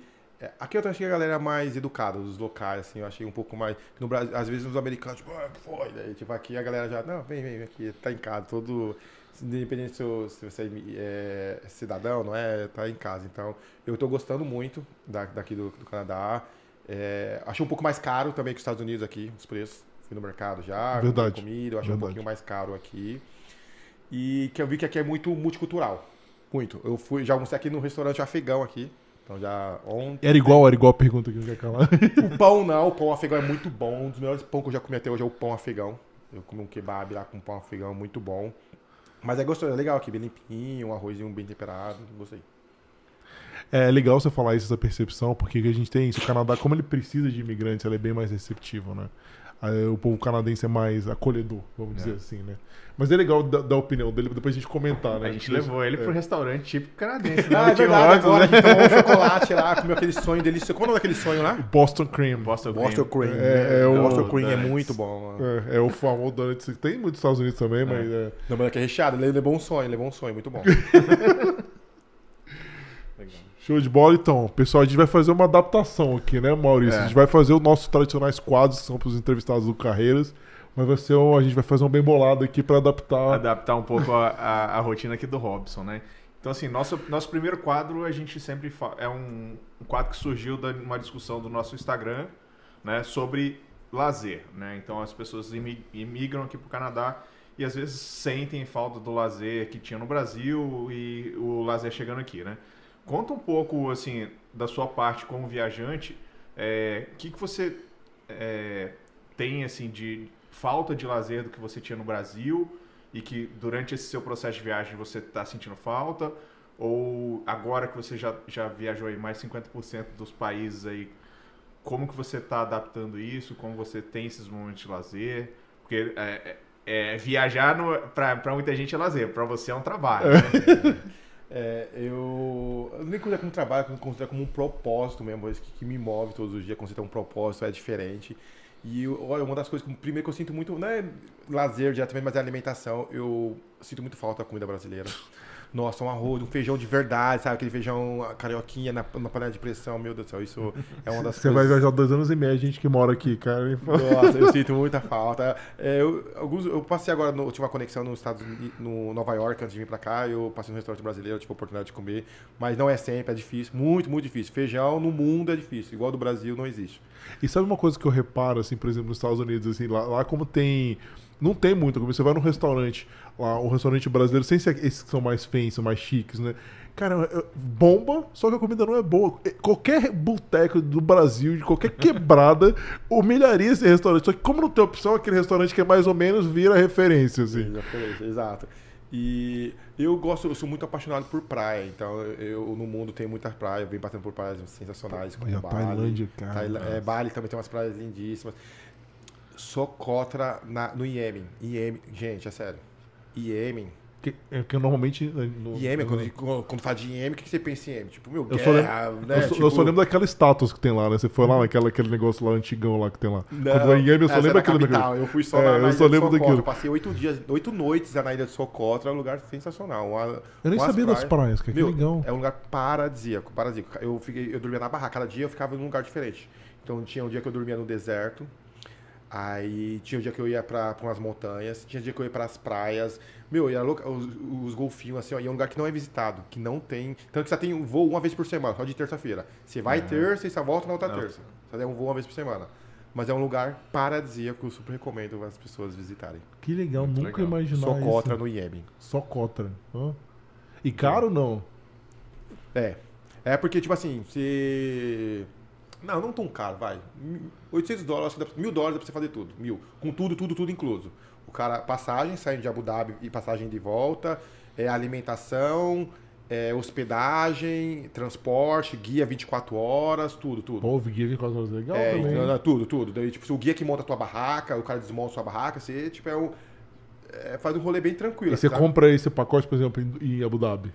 Ou já sai de lá é, com não, ele? Você compra online. Aqui nesse foi um trabalho, eu fui, fui trabalhar lá, sabe? Então Aham. foi a empresa que me contratou. Mas é, normalmente custa assim, média mil, mil, duzentos dólares. Se acha na internet, você coloca é, Ilha Socotra, apare- Eu até uma, essa que eu fiz é uma, uma empresa que eu, que eu recomendo, que é muito boa. Não só porque eu usei o serviço, mas porque eu gostei muito. Foi muito. Galera muito proativa, muito educada, sabe? Muito bom. Não, muito legal. Pegando esse negócio de lazer aí do Maurício, eu fico pensando, você consegue ter lazer nessa. Porque você, é, o seu é tudo corrido, né? É. Você consegue ter um, ter um pouco de lazer? Muito, pô. Nossa, curto demais, pô. Pega, principalmente eu pego praia, igual aqui, pô. Fui a Niga- Ni- Niágara. Niágara aqui, pô. Fui É Toronto, porque é, entendi. Sabe? Então, tipo, É porque é meio trabalho, meio lazer. né? É, é 50 sabe? Eu tô lá gravando, ó, aqui é o prédio do MIB, aqui é onde o, a cachoeira do pica-pau e tal. Daí, pô, já vai curtindo já, vai, caramba, já vai lá, já tira umas fotos já, então já vai curtindo. Então, eu, eu claro, eu aproveito muito. Praticamente todo dia eu tenho lazer, sabe? Tipo, é uma Não, eu aprendi com você, embora assim, a gente já mora aqui no canal vai fazer 10 anos, eu não sabia que aquela torre era torre do MIB, eu aprendi com ele. É, isso é tipo é uma lição de casa que toda vez que eu chego no país eu preciso estudar. Então eu preciso estudar sobre a moeda do país, preciso saber a religião do país, qual é o prato típico, o que significa a bandeira do país, se a florzinha que significa. Então sempre é uma lição que eu tenho em todos os países, sabe? É claro que às vezes, tipo, eu como bola, que é muito rápido, mas é uma lição é sempre estudar. Então eu preciso chegar no país, eu preciso saber a questão da política do país, saber um pouco da história, quando começou, pegar os pontos principais. Então tem uma lição de casa que todo dia tem anotação. Então por isso que não é fácil ser um influenciador digital. Quem quer viajar de carro aí vai ter que estudar também, viu? Robson, é, falando, continuando falando sobre lazer, é, nessas viagens que você fez no- nos países que você conheceu, o que, que mais te chamou a atenção, assim, que para aquela cultura era considerado um, um momento de lazer ou um momento de relaxamento e que para você, de repente, foi algo surpreendente, diferente, assim, da, da cultura do Brasil? Cara, é, a, Índia, eu acho que a Índia, lá da questão do Rio Grande, deles ficarem nadando lá com o rio, com um monte de restos mortais, pra mim foi um, um chocante, sabe? Tipo, para os caras não é normal, tipo, não, pô, pula aí e tal, vamos nadar aqui, vamos tomar banho, e tipo, fala, não, não é assim, tipo, não é nossa Veja cultura. bem, veja bem. É, entendeu? Então acho que foi uma das coisas mais chocantes, assim, foi isso. Você foi naquele palácio de rato também? Não, não fui, ficar mais longe, assim, não É. fui. Mas eu queria ir. É. Porque nesse palácio lá, tipo, das oferendas, assim, que fica passando os ratos e a galera vai e come. Tipo, ah, o ratinho passou e comeu. Então o rato tem que comer, porque o rato é o santo lá. E não pode matar o rato nem quando você matar o tá rato. é- e você só pode andar, andar- É. entrar descalço, e você anda descalço, os ratos. uh, Um monte de ratinho lá e você. Não pode pisar, não, porque se pisar, o bicho pega se lá. matar, tem uma multa, se não me engano, altíssima. Se você, se você por um acaso matar o rato sem querer, você pagou uma multa super alta. Exatamente. Caraca. Eu acho, eu admiro. Eu acho que eu não tenho Eu queria esse-. Eu, eu vou voltar na. Índia ainda, eu vou voltar.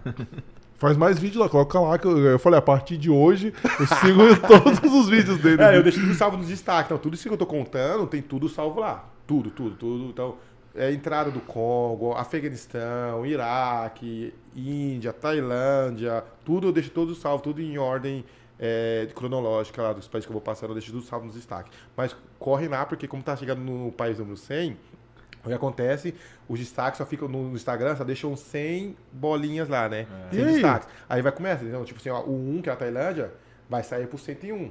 Aí o 2, que é o Camboja, vai sair por 102. Então você não vai- consegue mais ver, então não vai conseguir. Não, os destaques não, tem que correr os destaques. Ou o YouTube, eu deixo tudo É, no YouTube. YouTube, então o é, YouTube, tá é, pensando, o Nego vai longe, tá lá no YouTube também. E os vídeos tem em todos os países também lá. É claro que não tem completinho igual tá no, no, no Instagram, nos destaques. Mas sempre tem um resumo lá do país. Ah, legal.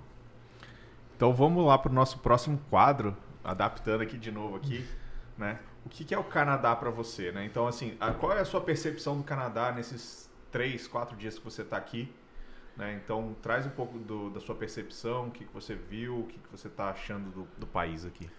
Cara, Canadá pra mim é um lugar de oportunidade, velho. Tipo, é um, um lugar que é, aquelas pessoas que sonham em mudar de vida, mudar de qualidade, aqui tem espaço, porque eu estava estudando um pouco sobre o processo migratório aqui e é um processo que é muito possível, desde que tem organização, tem um planejamento, procure pessoas capacitadas, pessoas referências igual vocês, só de- seguindo orientações, seguindo a, o, a receita, que eu tô até sabendo que vocês já fizeram até uma receita, um curso mostrando um passo a passo, já com, com, com orientações de como você deve seguir, você consegue ver que seu sonho é mais possível.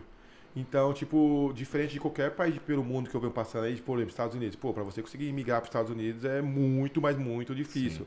E aqui, você estando aqui, eu percebi que você fazendo o seu trabalho honesto, independente do que é, se é um trabalho de entregar comida, se é um trabalho de você na construção, você consegue ter uma vida muito boa de qualidade, muito. Então, eu tenho amigos médicos, outros amigos que têm um, umas posições bem relevantes no Brasil, que estão migrando para cá, exatamente por causa da qualidade que tem aqui. E agora eu estando aqui, eu, eu, eu enxergo por que, que essas pessoas estão vindo para cá, porque de fato aqui tem uma boa qualidade, tem uma boa estrutura, tem opções de lazer. Então, pô, essa é a minha opinião com o Canadá. Não, muito legal. E, e, e coincidente, né? Bate com muito que as outras pessoas, nossos outros convidados também trouxeram aqui, né? É, é legal ter, ter essa sua percepção de quem tá, chegou aqui três, quatro dias e, e com quem já está aqui há 5, 6, 10, 15 anos, né? Verdade. É muito interessante isso. E vamos lá então para o nosso penúltimo quadro aqui, né? Que é, é, o nosso último falando aqui da parte de carreiras, depois a gente vai para o último, que é o seu momento de abar, né? então, é, é, que é o. A gente chama é, desse quadro sal na neve. Que é o quê? A gente. O sal na neve é uma analogia a gente jogar o sal nas ruas de, da, da cidade quando tá antes de nevar. Para quê? Para evitar o acúmulo de neve e permitir esse, esse tráfego fluido de pessoas, de carros, né, pela cidade, né? Então ele tira a neve do seu caminho ali para você poder circular, né? E a gente faz essa analogia trazendo a dica assim, quem quer ser um, um empreendedor digital ou até mesmo quem quer começar essa essa ideia de viajar pelo mundo, quais são as dicas que você traz para essas pessoas, tanto no empreendedorismo digital, mas também nessa parte de viagem, como é que, que a pessoa deve fazer, quais são as suas, suas maiores dicas aí? Tá. É, vocês lembram que eu falei que uma das minhas decisões mais assertivas até agora foram escolher, foi me conectar com quem chegou aonde eu quero chegar. O que eu quero dizer com isso? Que buscar referências. Isso é muito importante. Sabe, para quem está começando agora, então, pô, você quer começar na área de empreendedorismo digital, quem que são os grandes players do Brasil? Sabe? Então, vamos descobrir quem são esses grandes players, pegar os três, quatro aí, começar a acompanhar eles nas redes sociais e começa a consumir o conteúdo gratuito primeiro. Vai consome, consome, consome, consome conteúdo gratuito, vê se faz sentido o que esse cara tá fazendo, falando. Aí, pô, dos quatro, tem dois que você se identificou mais, beleza. Consome um pouco do produto, do conteúdo pago dele. Se aprofunda um pouco mais. Sabe? Tenta se conectar a ele. Então é um. É, tem uma aluna minha que é, foi até ousada essa semana. Ela falou assim: Meu, eu paguei tua mentoria porque eu queria me conectar com você, porque eu queria ter acesso a você. E cara, eu falei pra ela: É isso. É. Eu também, eu, quando eu, eu, eu, falo pro Anderson, hoje o Anderson é um grande amigo meu, vocês são um grande amigo, uma pessoa da minha confiança, a gente fala nossa intimidade um pro outro. Só que quando eu decidi ali me conectar com ele, a, minha, a minha ideia foi isso, eu preciso ter acesso a esse cara. Porque eu sei, se eu não pagar, eu não vou ter acesso a ele. Porque é um cara que, tipo, um cara que tem muita demanda, um cara muito famoso, um cara cheio de trabalho, isso, aquilo. Então, como eu vou, como, como eu vou acessar esse cara? Eu preciso usar estratégias. Sabe? Então, tipo, pô, quando minha aluna falou isso, ela ficou, ficou até com medo. Eu falei, não, pô, é, tamo junto, é isso mesmo, você tá certinho. Então, é isso, você, você se conectar com pessoas, você aprender, você começar. É, faz um, fazer um piloto. Então, pô, quero ser influenciador digital. Pô, eu me lembro que quando eu comecei, eu fiz um pré-projeto lá nos Estados Unidos, onde eu comecei a compartilhar a minha vida. Não sabia nem falar na, na câmera, nada. Aí eu começava lá todo dia no, no, no San Diego, na Califórnia. Oi, galera, bom dia. Eu tô começando aqui meu dia aqui. Eu tô com o meu café da manhã, minha xícara. Aí, aí agora eu vou pra praia hoje. Aí eu vou pra praia. Aí, galera, tô comendo comida aqui agora. Tipo assim, comecei todo dia, todo dia. Da galera, tipo, mano, ficava. Meu, e meus amigos, mano, você virou o quê? Virou virou blogueirinho, não sei ah. o quê. Né? Mas eu fui indo, daí fui indo, daí depois eu fui aprendendo. Daí, tipo, tanto que você vai ver que eu não uso essa câmera mais, eu só uso essa câmera. Eu ia então, te falar isso, eu reparei nisso. Eu só uso essa câmera. Você não usa frontal. Não, eu só uso essa câmera aqui, que é a melhor qualidade e tal. Então hoje, agora não, você já vê que, tipo, eu nem olho mais pra mim, eu uso essa câmera de longe, já vi pra... Então, só que isso eu fiz o quê? Um pré-projeto lá atrás. Então é importante a gente começar. Vai, as pessoas vão zoar, vão chamar de blogueirinho, é. vão chamar disso aquilo, vão. Mas só que hoje é isso, hoje as pessoas agora pagam para ter acesso a mim sabe? Então, um ano atrás era diferente, só porque eu, mas eu comecei, eu fiz o pré-projeto, eu, eu escrevi, eu desenhei, eu pus as coisas no papel, usei ferramentas, e por isso que tá dando certo aí, graças a Deus. Ah, a gente ouviu ah. isso. E a gente tem um caso, esse negócio de conectar, é bem legal, porque no nosso curso que a gente criou, as pessoas falaram isso, ela queria ter proximidade com a gente. E isso é muito legal. E tem uma história também, e, e, a proximidade às vezes nem acontece de forma de comprar um curso ou comprar alguma coisa, né? A gente tem uma história super vitoriosa aqui no podcast. Foi uma pessoa que estava no Brasil, ela falou: Olha, estou no Brasil, eu vi o podcast de vocês, tem como eu ajudar? olha que legal. Ela se ofereceu pra ajudar, voluntário. Falei, com certeza. Que massa. Tem, claro que você tem como ajudar. No Brasil, começou a ajudar a gente, veio pro Canadá. É, a gente, ele continuou fazendo, ele que faz a parte de. Ele seleciona, ele assiste todo o podcast e ele faz, ele marca, né? Que, ah, porque, tipo, os cortezinhos. os cortezinhos do YouTube.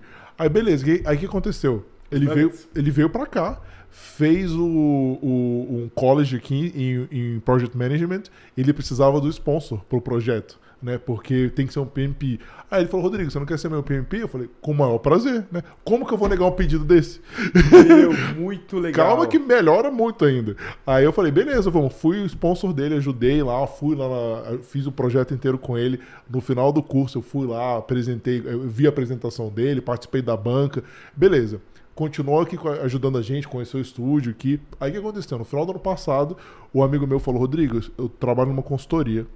Ele já tinha formado, né? Essa pessoa já tinha formado, já estava com visto de trabalho. Falou, Rodrigo, eu trabalho numa consultoria.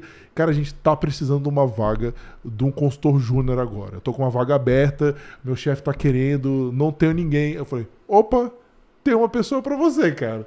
Foi contratado por essa empresa, já tá lá agora, no quarto mês agora. Uau. Olha a história, tudo através de networks. Networking. Se voluntariou para ajudar a gente.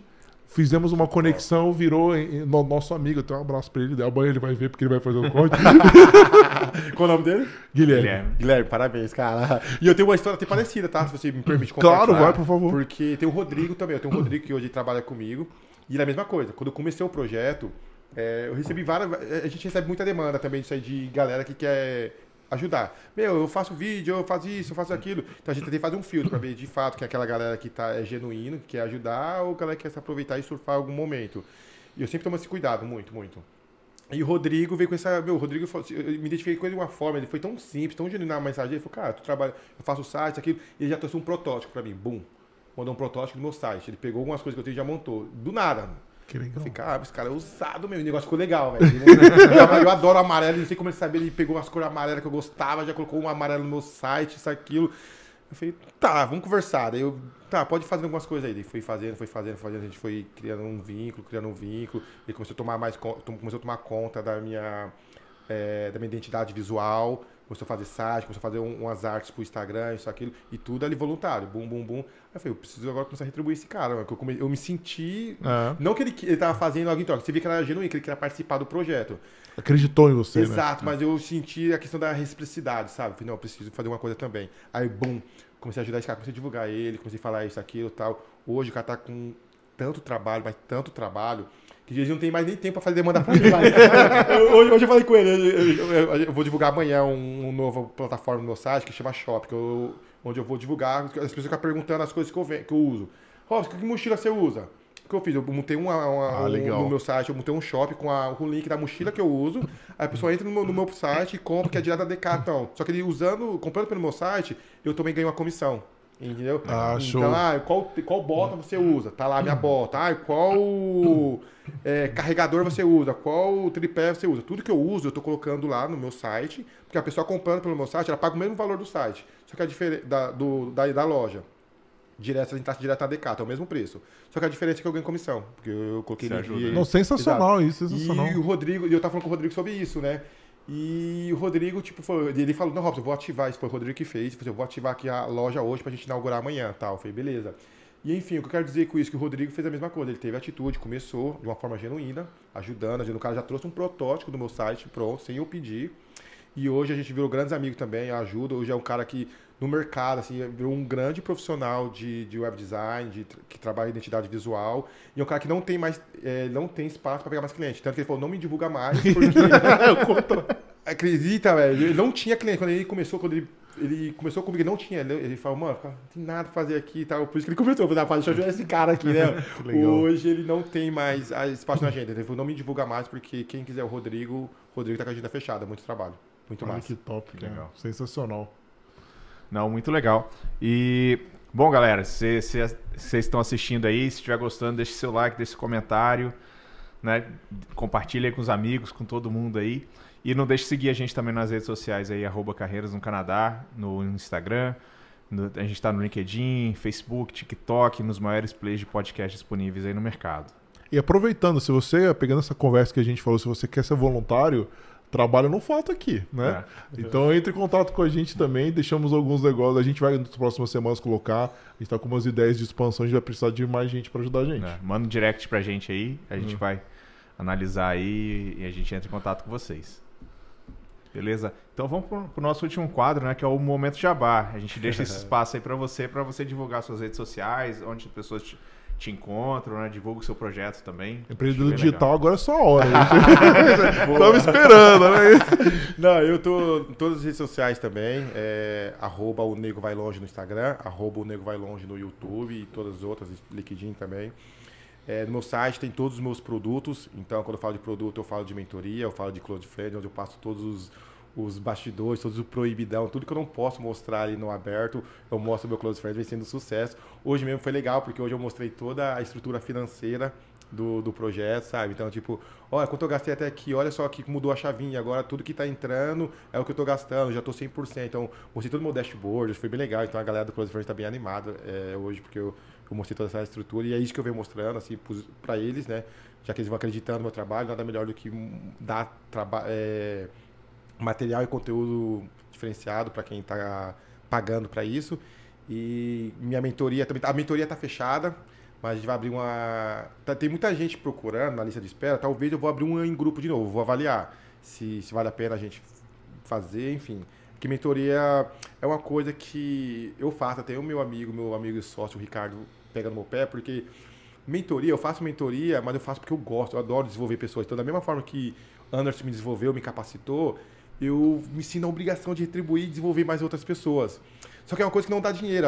Eu cobro caro, mas mesmo assim, É. o mesmo valor, o preço que eu, que eu compro numa mentoria individual, para ficar ali três meses, quatro meses com um mentorado, é o que eu cobro da, da Corona para fazer um vídeo de 20 segundos, 30 segundos. Então, tipo, 30 segundos eu mato, então eu poderia focar só nisso, mas eu faço questão de compartilhar isso que a gente está fazendo aqui hoje, sabe? Compartilhar conhecimento, compartilhar ideias, é, insights, porque, pô, daqui a pouco a gente vai embora e a coisa fica aí. Então, nada melhor que a gente retribuir. Então, Deixar um legado também, né? Isso que é Exatamente. então, eu legal, vou né? deixar o link lá da minha mentoria para talvez eu monto um, um grupo aí de mentorados, fazer tudo junto aí e a gente aprende todo mundo junto. Então, o negovailonge.com.br. O nego já foi bastante longe, ele vai ainda mais longe, né? Mais longe ainda. né? Muito legal. É, então é isso aí, pessoal. Queria agradecer, né, de novo, Robson, um bate-papo sensacional. Desejar boa sorte pra ele, né, porque tá na metade do caminho É. ainda, né? Tem ainda muito perrengue aqui. Queira o caso você, depois que concluir, que você voltar aqui pro Canadá, é o maior prazer te receber de novo pra contar o resto dessa história, né? Com Já tem certeza. livro também, né, que você vai lançar. É, eu né? tenho dois e-books. Hoje eu tenho um e-book no meu site onde eu mostro técnicas de como você passar na imigração, muito bem lembrado. E tem um e-book que eu falo de como viajar sozinho. Então, que às vezes as pessoas têm receio de viajar sozinho. E lá eu pus todas as dicas, todas as técnicas que você pode utilizar para você viajar sozinho, por valores bem irrisórios, mas é meio para contribuir mesmo para as pessoas. E em breve vai ter o lançamento aí do, do meu primeiro livro físico aí falando de todos os países da Ásia, em breve. Ó, e depois de tudo, né? Depois do. Fechando a Ásia, eu já faço o primeiro lançamento, esse, talvez esse ano ainda. Aí, ó, que legal. Talvez esse ano, com certeza. Aí. Vários spoilers aqui, né? Vai, é. Quem assistiu aqui tem privilégio. Quem, é muita informação que eu não falo nas minhas redes sociais, eu falei aqui hoje. Muito bom. Isso aí, pessoal. E aprove- último recado só. Amanhã, né, a gente segue na nossa programação regular. A gente vai ter o, o, o engenheiro mecânico PENG, que a gente, portanto, o batalhão, né, Maurício? Conseguimos. Então amanhã estaremos aqui no mesmo horário, né? Obrigado pela audiência também, quem veio aí através das redes sociais do Robson. E é isso, né? É aí. até, até breve, até amanhã. Até amanhã. Boa, boa noite. Boa noite. Valeu, galera. Obrigado. Tamo junto.